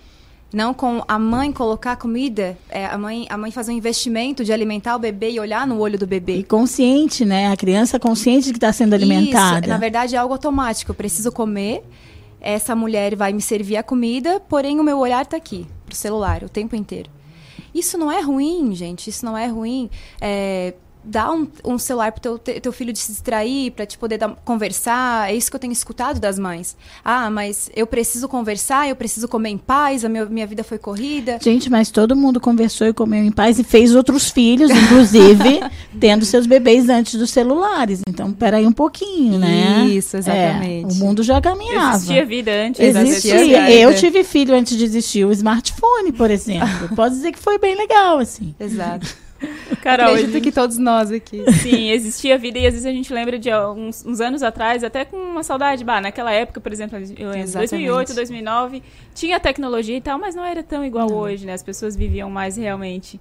Carol, eu quero agradecer imensamente a tua participação. É sempre muito bom falar sobre esse tema de redes sociais e porque é um assunto muito atual e eu, eu acredito que nunca é demais falar e saber que a vida real é a vida offline e online dá para recortar, e falar filtro. e falar sobretudo de saúde mental e sanidade, né? Que eu acho que esse foi o nosso foco nessa conversa aqui, trazendo a Carol Frederico aqui, psicóloga com abordagem psicanalítica, porque assim, lembrando que a gente está até no Janeiro Branco, né? Uhum, Falando de saúde mesmo. mental, o cuidado que a gente deve ter para manter a nossa saúde mental Uhum. e dispor de toda a tecnologia que está aí ao nosso alcance. Carol, tem é, rede social, Instagram para passar? Eu tenho rede social, eu, é arroba psi, Carol Frederico. Meu telefone para contato é o 9 9945 2705.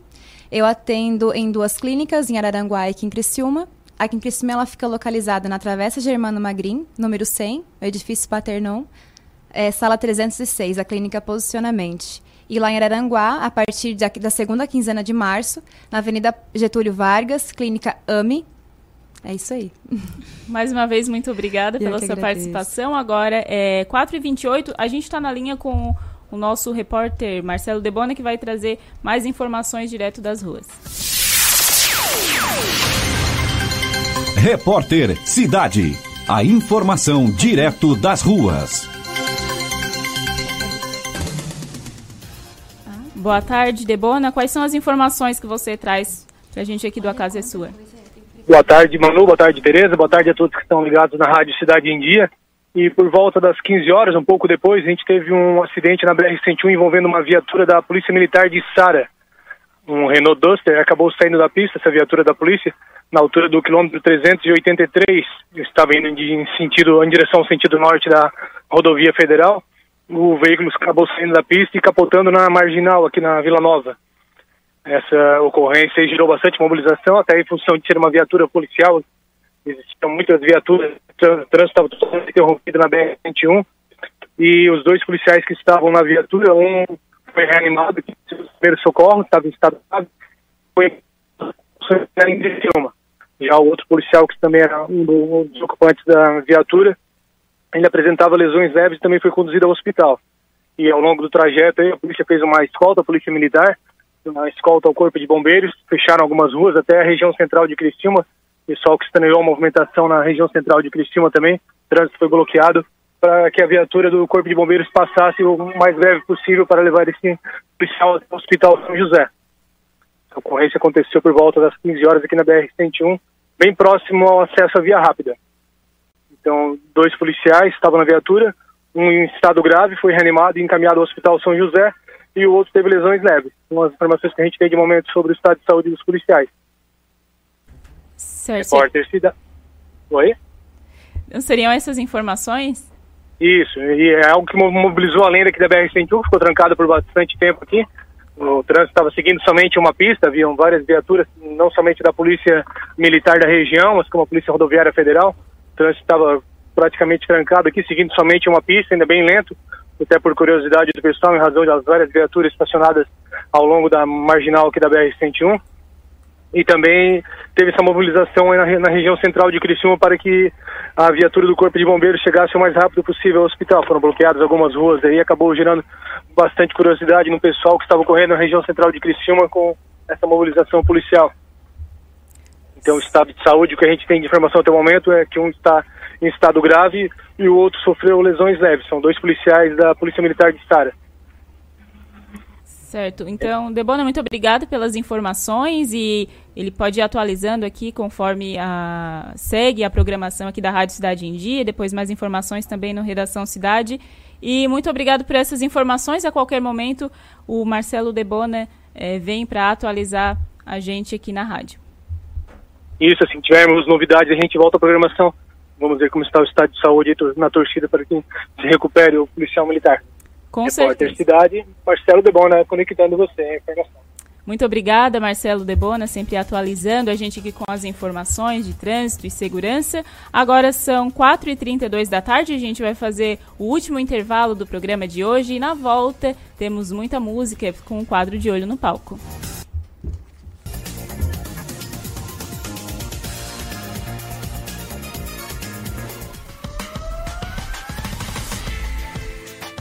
Fique à vontade, com muita informação, música e uma boa conversa. A casa é sua. Dicas para a segurança no verão. Corpo de Bombeiros Militar de Santa Catarina. Previna-se, não seja mais uma vítima. Não ande nos costões, você pode escorregar e cair no mar. Se você ingeriu bebida alcoólica ou fez uma refeição recente, aproveite a faixa de areia. Nos postos de guarda-vidas, pulseirinhas de identificação é só pedir ao chegar na praia. Se você foi queimado por água viva, temos nos nossos postos guarda-vidas vinagre. Nos procure. Em caso de emergência, ligue 193.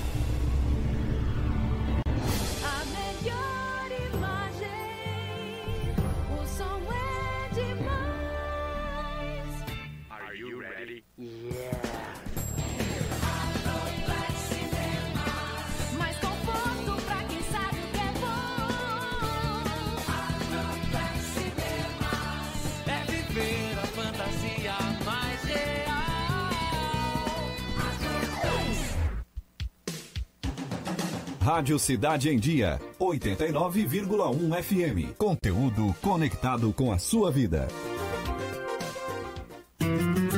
Amor, não fique preocupado. Mas hoje à noite eu sonhei com o meu ex. Papai, eu tenho dois namorados e estou pensando em ampliar pra três. Querida, me desculpe a franqueza, mas acho que você engordou. Vovó, aquela sua sobremesa é muito ruim, foi por isso que sobrou. Aquele seu perfume que eu adoro, hum, lembra minha primeira namorada. Aquela sua camisa autografada do Brasil não sumiu. Eu dei pro filho da empregada. Eu uso seu batom e seus vestidos, sempre que você está dormindo. A cada dez vezes que a gente namora, em oito delas acabo fingindo. Tem muitas muitas coisas que a sua família não precisa saber. Mas se você é doador de órgãos, isso você tem que informar. Seja um doador, avise sua família. Uma campanha da APAR. Uma campanha Grupo Catarinense de Rádios. Desperte a sua empresa para o mundo digital. Com gerenciamento de redes sociais e geração de conteúdo online, a Time Marketing Digital torna o seu negócio um case de sucesso. Através de um planejamento estratégico, você conquista novos clientes e potencializa suas vendas. Não perca mais tempo. Seja Digi, seja Time. Entre em contato 48 30 45 17 17.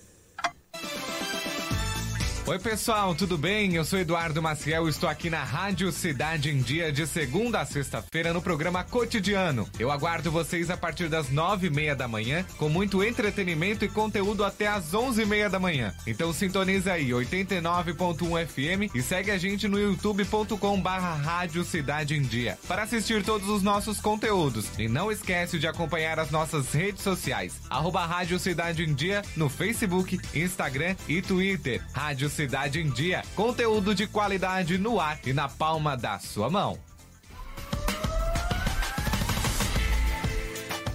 Fique à vontade, com muita informação, música e uma boa conversa. A casa é sua.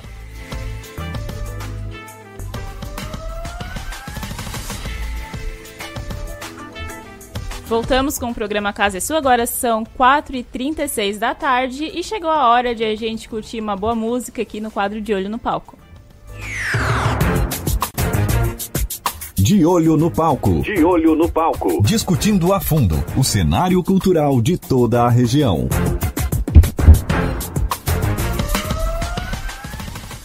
O nosso convidado do quadro De Olho no Palco de hoje iniciou a carreira aos 8 anos de idade tocando na banda sinfônica Cruzeiro do Sul.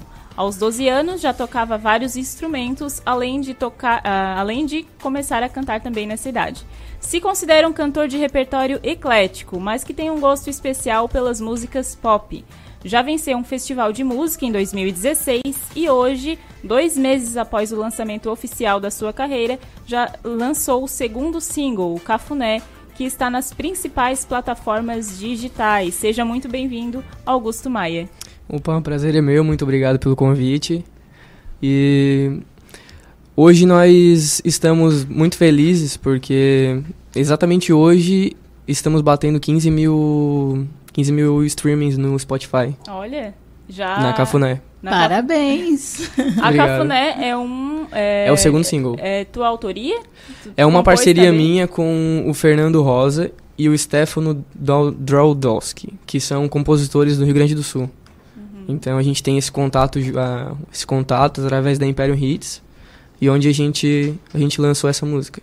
Augusto, essa tua paixão, gosto pela música veio da família? Com Porque certeza. começou desde pequenininho ali, cantando, to- tocando sax. É, então, meu primeiro instrumento foi o saxofone, né? E sim, foi da veio desse desse desse gosto da família, né? Minha família sempre foi uma família muito apaixonada pela música. E a minha mãe começou a cantar, eu tinha cerca de uns 5 anos, mais ou menos, ela começou a cantar profissionalmente. E eu sempre ali de olho, né? Sempre ali de olho e tal. E quando eu tive a primeira oportunidade, que foi começar ali no saxofone, eu agarrei com, com, com todas as minhas forças. Com oito anos você tocava sax? Isso, oito Eu anos só de idade. conheço você e a Lisa Simpson, que tocam sax aos oito anos. Sim, foi meu primeiro instrumento. E como é que foi essa aproximação com o saxofone? O que, que você tirou desse aprendizado do sax? Então, o saxofone até hoje eu, eu considero que é o instrumento que eu mais domino. Que os outros a gente toca porque a gente gosta e tal, mas o saxofone e eu a gente tem uma, uma aproximação, assim, de- eu, eu acho que eu vivo o sax, entendeu? Você se expressa bem usando o Consigo sax? me expressar. Porque ele permite isso. Isso, exatamente. Eu acho um legal. instrumento muito bonito, assim. Não sei, eu, eu, eu admiro muito quem toca saxofone. Eu gosto de, às vezes, ficar olhando no Sou YouTube. suspeito, mas eu gosto também. No YouTube tem covers maravilhosos, Tem. assim, de músicas que tu nem imagina. Eles colocam o sax e fica muito Fica bom, legal, né? O saxofone ele tem uma característica, tem os que amam e tem os que odeiam, porque É. ele é muito forte, muito é, muito, Muito presente, intenso, muito né? intenso, né? Exatamente. Mas você até hoje coloca nas suas, nas suas músicas, nas suas produções. Com certeza, o saxofone faz, faz parte de, de praticamente toda a minha toda a minha carreira e todas as minhas produções tem pelo menos um detalhezinho. Até a Cafuné não dá pra, pra notar, mas ele tem um sax, saxofone barítono fazendo uma base lá no, no fundinho da música. E me diz um saxofonista que você admira e que te inspirou nesse amor pelo instrumento. Então, são vários, assim, né? Mas o James Carter hoje é o cara mais mais top, assim, do momento. Mas eu tenho uma, uma apreciação muito pelo Léo Pi. Eu não sei se vocês já ouviram falar. Porque o Léo Pi, ele é muito parecido comigo. Claro, ele é muito melhor, claro. Mas Tu te o Léo... inspira nele muito, diretamente. Porque ele toca e dança. E é uma das coisas que eu amo fazer, dançar também. Então, por isso que eu tenho esse, esse, já- esse espelho nele. né? A gente estava olhando um clipe teu no, no YouTube e eh, comentamos até, né, Emanuela? A gente percebeu o cuidado eh, com que você teve ali com os acabamentos, com a sof... eu, eu pessoalmente Uma produção, achei né? uma produção muito sofisticada. Fala um pouco desse trabalho para nós. Então, ali foi o, oficialmente o nosso lançamento, né? O, é, a gente sempre quis fazer isso, tem uns três anos que a gente vem projetando isso, porém, chegou um momento que a gente falou assim, tem que ser agora ou nunca. E isso faltava exatos dois, três meses. E através de várias pessoas, vários amigos nossos, a gente conseguiu bastante parceria para que conseguisse fazer o mais próximo do que a gente queria que fosse essa gravação. A gente até gravou, além de, de fazer esse lançamento, a gente gravou um DVD ali, de algumas músicas autorais e outras foram, foram covers, de uma versão nossa, uma versão que a gente quis fazer. Só que a gente queria que fosse daquele jeito. Todos os detalhezinhos, é, luz daquele jeito, tudo do jeito que foi. Foi muito legal, assim. Ficaram satisfeitos com o resultado? Com certeza. Que e agora a gente quer ouvir um pouquinho de música, pode ser? Vamos. Vamos começar então pela Cafuné, que é a música, a minha música de trabalho atual. Vamos lá. E vamos embora.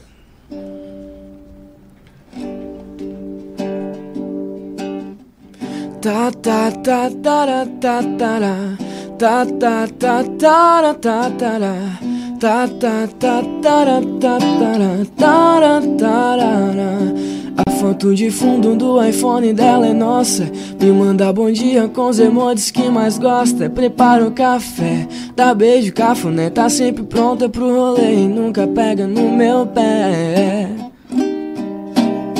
E ela é tão bela, só eu sei o quanto que eu gosto dela. Ela me faz viajar, ah, ah, ah, sem sair do lugar, ah, ah, ah. E ela é tão bela, só eu sei o quanto que eu gosto dela. Ela me faz viajar, ah, ah, ah, sem sair do lugar, ah, ah, ah. Ela tira onda com seu cabelo pintado. Acha meu boné do Bob Esponja engraçado. Me faz sentir o cara mais importante. Tipo George Clooney mesmo sem ser elegante. Tem um sorriso de orelha a orelha. Que é meu paraíso em plena segunda-feira. Seu olhar reluz mais do que brilhante. Ela não sabe que ela é um diamante ambulante. E ela é tão bela, só eu sei o quanto que eu gosto dela. Ela me faz viajar, ah, ah, ah, sem sair do lugar, ah, ah, ah. E ela é tão bela, só eu sei o quanto que eu gosto dela. E ela me faz viajar, ah, ah, ah, sem sair do lugar, ah, ah, ah. Eu adorei o teu som. Bem romântico, Bem né? romântico. Quem é a musa inspiradora? Conta pra gente. Então, é, como foi um, como foi uma música que a gente foi feita em parceria, a gente não teve uma musa, a gente teve várias musas. Costeou ao labrado. Foram várias, foram várias inspirações. Várias inspirações. Praticamente todas as mulheres, né? Porque todas elas têm o seu detalhe. Legal, gostei. É. E as suas inspirações na música? Eu vi que você gosta muito do Bruno Mars. É Né? tão As visível assim? inspirações. Sim, É, cara. Sempre se identificou muito com o estilo dele. Porque é muito. O Bruno Mars também tem muito da pegada do Michael Jackson, né? Isso. Você o- também tem ele essa é, pegada. ele é uma vertigem. O Michael é uma vertigem do James Brown, que o Bruno Mars é uma vertente do Michael Jackson. Então, Eu acho é- que o Bruno Mars seria o Michael Jackson surfista. Exatamente, por- até pelo fato dele nascer no Havaí, ele tem essa essa Ele tem, esse- né? essa pegada, né? Então, o Bruno Mars, ele cresceu muito nesses últimos anos, né? Porque antigamente ele só tocava, só cantava. Hoje ele canta, toca e dança. Então, no meu ver, não tem por que eu não me espelhar num cara assim. Além de ele ter uma potência vocal espetacular, né? Ele chega a alcançar notas assim que tem mulheres que não alcançam. Então, então é um cara assim espetacular, né? Fui no show dele em 2017 e eu saí de lá de queixo caído. Ele canta, dança e toca muito bem. Muito Eu bem. Já vi algum, Tu- alguns todos os instrumentos que ele toca, ele toca de verdade, assim. Um artista que toca, que canta, que dança e que compõe, pode se, se, achar- se dizer que é um artista completo? Com certeza. Se ele faz bem feito, pelo menos duas das quatro funções, sim. É. Porque tem É muitos que fazem. desafiador, né? É desafiador Exatamente. fazer todas essas coisas. Bruno Mars é um cara assim. Porque, por exemplo, cantar e dançar, ter fôlego, né? Pra voz não Isso, ficar tem- perfeita ali dançando bem, é desafiador. Não é Muito. qualquer um.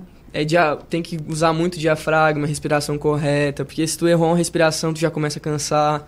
Então, é muito treino e, e também tem que ter o dom, né?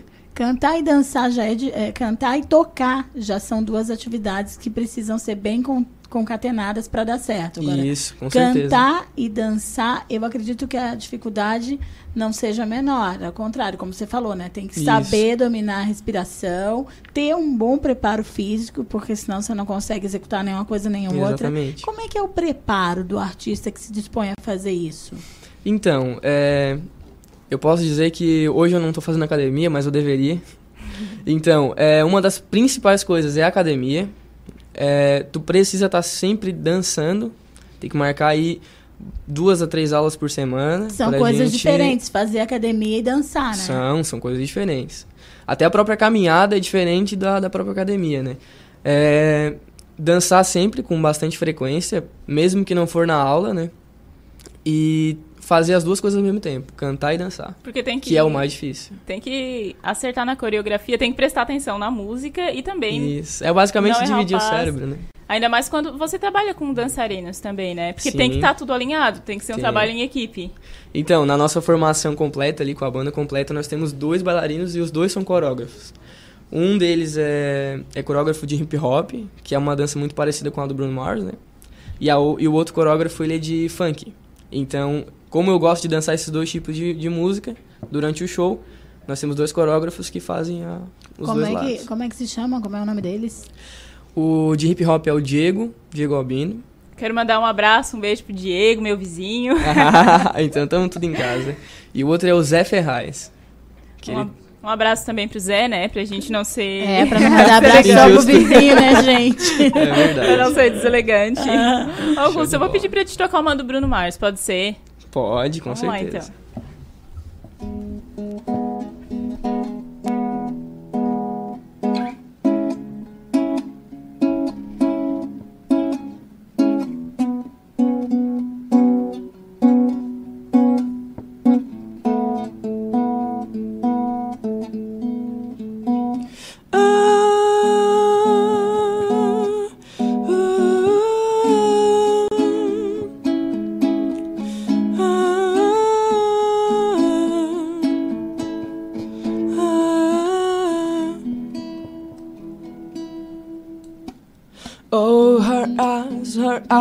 Eyes stars look like they're not shining.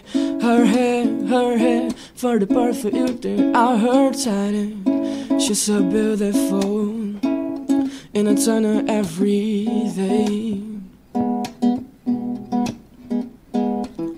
Oh no, when I can't be loved, I should let believe me.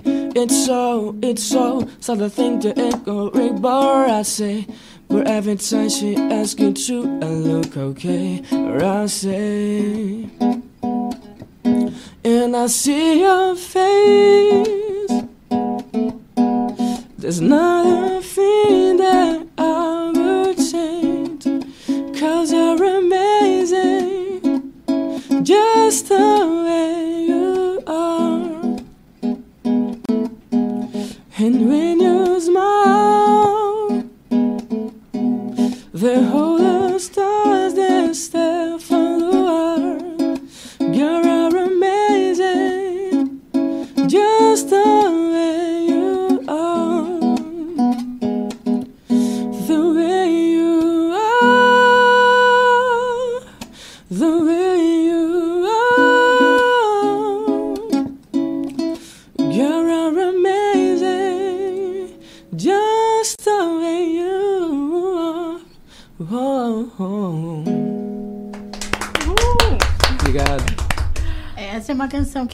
exige da, da voz, Muito. né? Ainda mais que ele bota muita melisma, né? Durante o período da música. Ele gosta bastante desse tipo de, de cantada e é um tom bem alto, então a gente precisa estar sempre bem preparado. E quais são os teus cuidados com a voz para poder alcançar esses tons e outros, né? Que, vários estilos que, que tu canta. Primeiramente, dificilmente a gente bota algo gelado na boca, né? Sempre na temperatura ambiente. E tá sempre procurando cuidar para não pegar resfriado, pegar vento demais, principalmente no ouvido. Que eu acho que eu considero que o ouvido é um, uma das portas assim para para gripe muito maior do que a própria boca, né? E também as minhas aulas de, de preparo vocal com o Mr. Carioca, quero mandar um abraço para ele, que é um cara espetacular, que graças a ele eu tô, tô conseguindo alcançar três tons a mais desde que a gente começou a, as aulas. Tô alcançando três tons acima do que eu alcançava antes de começar as aulas. Conseguiu isso, não é fácil Não é também. fácil. É tudo na técnica, treino, treino, treino, treino. E a gente tá conseguindo. E como é que foi o festival que você venceu em 2016? O festival de 2016 foi assim, ó. Eu tava em Florianópolis, eu tava fazendo faculdade em Florianópolis e não tinha nada a ver com a música. O que, é que você estudava? em Eu estudava Florianópolis? engenharia mecatrônica. Nossa. Nossa. Outro mundo. Outro mundo, completamente diferente. E meu pai me ligou um belo dia, assim, eu tava até fazendo um estágio naquele dia. Ele falou assim, ó, vai ter uma competição assim, assim, assim, que é que vai ser feita pela região sul toda, vai pegar o de Florianópolis a Sombrio ali.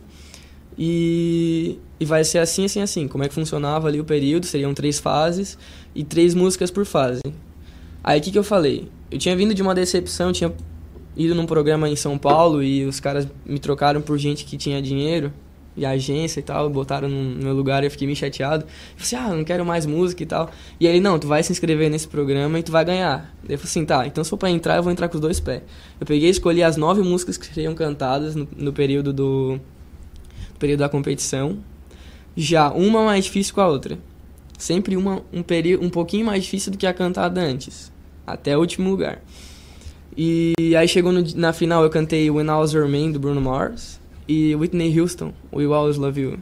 Nossa. Aí- Músicas coragem. já pra, Que coragem. Já, já com o objetivo de ter ganhado mesmo. Então, e graças a Deus deu tudo certo. E você se preparou no percurso para executar treino, e exatamente. interpretar essas canções com perfeição. Isso. Basicamente, eu larguei o final da do, do semestre pra poder me dedicar a essa competição. E você voltou para mecatrônica ou não? Então, é, eu tranquei a faculdade para poder me dedicar 100% à música. Porque assim, eu creio que a faculdade eu posso estar fazendo depois. Mas eu primeiro eu prefiro, prefiro atingir um objetivo em uma coisa primeiro e depois focar em outra. Porque conhecimento não ocupa espaço no, na Terra. Quanto mais a gente tiver, melhor. Então é melhor fazer uma coisa bem feita no momento e depois fazer a outra do que fazer as duas meio mal feitas. Hoje você se dedica integralmente, Integralmente à à música. música. E você vive da música? Vivo da música. Hoje eu trabalho com a Lavier, Lavier Musical, que é a banda da minha mãe, e também trabalho na no Augusto Maia, né? Que são os shows que eu faço com na carreira solo. E tem o pessoal que trabalha contigo, a tua banda, os teus Isso, coreógrafos, tem- tu, tem, tem tu é responsável por essa equipe já. Exatamente. Além de, de viver disso, você também Exatamente. emprega pessoas, artistas em torno a você. É com isso? certeza. Hoje a gente tem cerca de 10 pessoas no palco, assim, quando é a banda completa. E, e o que, que você teria a dizer a Augusto Maia? Acho lindo, achei lindo. Obrigado. É, é, as pessoas, porque a gente recebe aqui no, no De Olho no Palco, com muita frequência, artistas que anseiam por viver de música. O que, que você diria para essas pessoas? Eu diria a mesma coisa que o Rubens, Daniel, me fa- eh, falou esses tempos pra gente. Nunca desista. Porque o que mais vai ter pra gente é não, né? Então a gente tem que passar por cima desses nãos e buscar pelo menos um sim. E vai demorar, pode demorar e pode não demorar, mas a gente vai conseguir. Então, essa acho que é a frase que a gente tem que, que dar a todas as pessoas. Porque se tu tem esse dom, é, tu merece passar essa tua mensagem às pessoas. As pessoas merecem te ouvir. Então, nada mais, nada melhor do que a gente não desistir dos nossos sonhos. Com certeza. E eu fico imaginando, porque a tua família é toda musical, né? O dia a dia de vocês é normal ficar cantando, um tocando, eles tocam também. Como é que é a rotina dentro de casa de uma família de músicos? É, chega a ser engraçado, porque eu tenho uma irmãzinha de 3 anos. Eu não sei se tu chegou a ver na, na trajetória depois Sim. do casamento ali. É, agora eu tenho uma irmãzinha de 3 anos e ela vive cantando. É o dia inteiro. Tem uma música de uma amiga minha, o Teu Olhar, até posso cantar ela depois. É, a Giovanna Gallery, que é a Catarina, que é a minha irmãzinha, tá viciada na música. É, hoje eu peguei ela pulando no- no- na cama, que ela faz a cama de palco, pulando e cantando essa música o tempo todo. Então vem aí mais Então, uma geração. Mais uma geração. Uma cantora pra família. Então a gente vive música 24 horas por dia, assim. É muito legal. Que legal. Augusto, eu vou pedir pra te deixar as tuas redes sociais, que agora a gente infelizmente tá com o tempo estourando. Ah, Antes, a gente tranquilo. termina com música, a gente vai terminar Claro. com música Sim, aqui, sim. mas deixa o teu contato, as redes sociais pra quem quiser te seguir. Vamos lá. O, até quero aproveitar, eu tô, eu tô sorteando um iPhone 11, pra quem, quem quiser um iPhone 11, eu tô sorteando lá, Olha, no, que coisa fina. lá no Instagram da... O Instagram é arroba o Augusto Maia, Maia é com Y. Quem tiver afim de ganhar um iPhone, vai lá, entra na fotinho da, do sorteio e tá participando. E... É, arroba o Augusto Maia o Instagram, a- o Facebook também é o Augusto Maia e o YouTube é Augusto Maia com Y. E para quem quiser fazer contratar a gente também, o DDD é 11 934 14 10 14. Aí bem repete, simples. repete, Mas é repete. bem simples, É vamos lá. É, DDD é 11 é 934 14 10 14. Isso, certinho. E a gente agradece a participação, né? Você que esteve junto com a gente desde as duas horas da tarde aqui no programa A Casa é Sua. Eu sou arroba Emanuela Damasceno Justino nas redes sociais. E eu sou Terece Carneiro no Instagram. E a gente se vê amanhã de novo e a gente termina com muita música aqui com Augusto Maia. Tchau, tchau e até amanhã. Vamos lá então. Minha alma tem cheiro de medo toda vez que vejo alguém te fazer mal. Você sempre esteve apressada, só olhou pro lado depois que eu te olhei. Você não leva a sério. Suas atitudes continuam esquisitas, eu reparei. Que ao mesmo tempo eu explorava pra não ser última vez de esquecer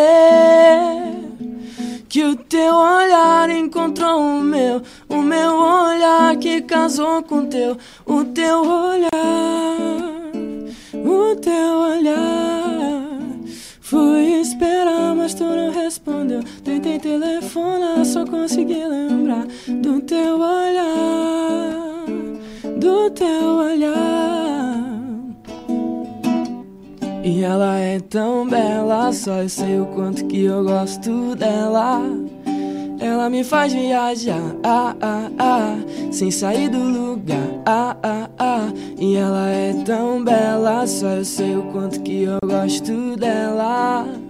Ela me faz viajar, ah.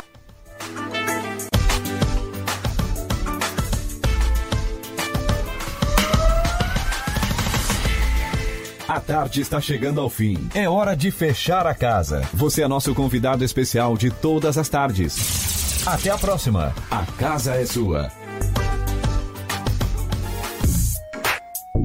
Acompanhe a Rádio Cidade em Dia nas redes sociais. Arroba Rádio Cidade em Dia. Estamos no Facebook, no Instagram, no Twitter e no YouTube. Colégio Nesc está com novidades em 2020. Nova equipe de gestão, novo projeto pedagógico e estrutura física modernizada. Aqui, seu filho tem acesso ao que há de melhor na nossa universidade. Professores qualificados, biblioteca, laboratórios, complexo esportivo, museu de zoologia e muito mais. Venha conhecer o Colégio Nesc. Turmas do ensino fundamental ao ensino médio. Matrículas com descontos especiais. Colégio Nesc. O Nesc desde criança.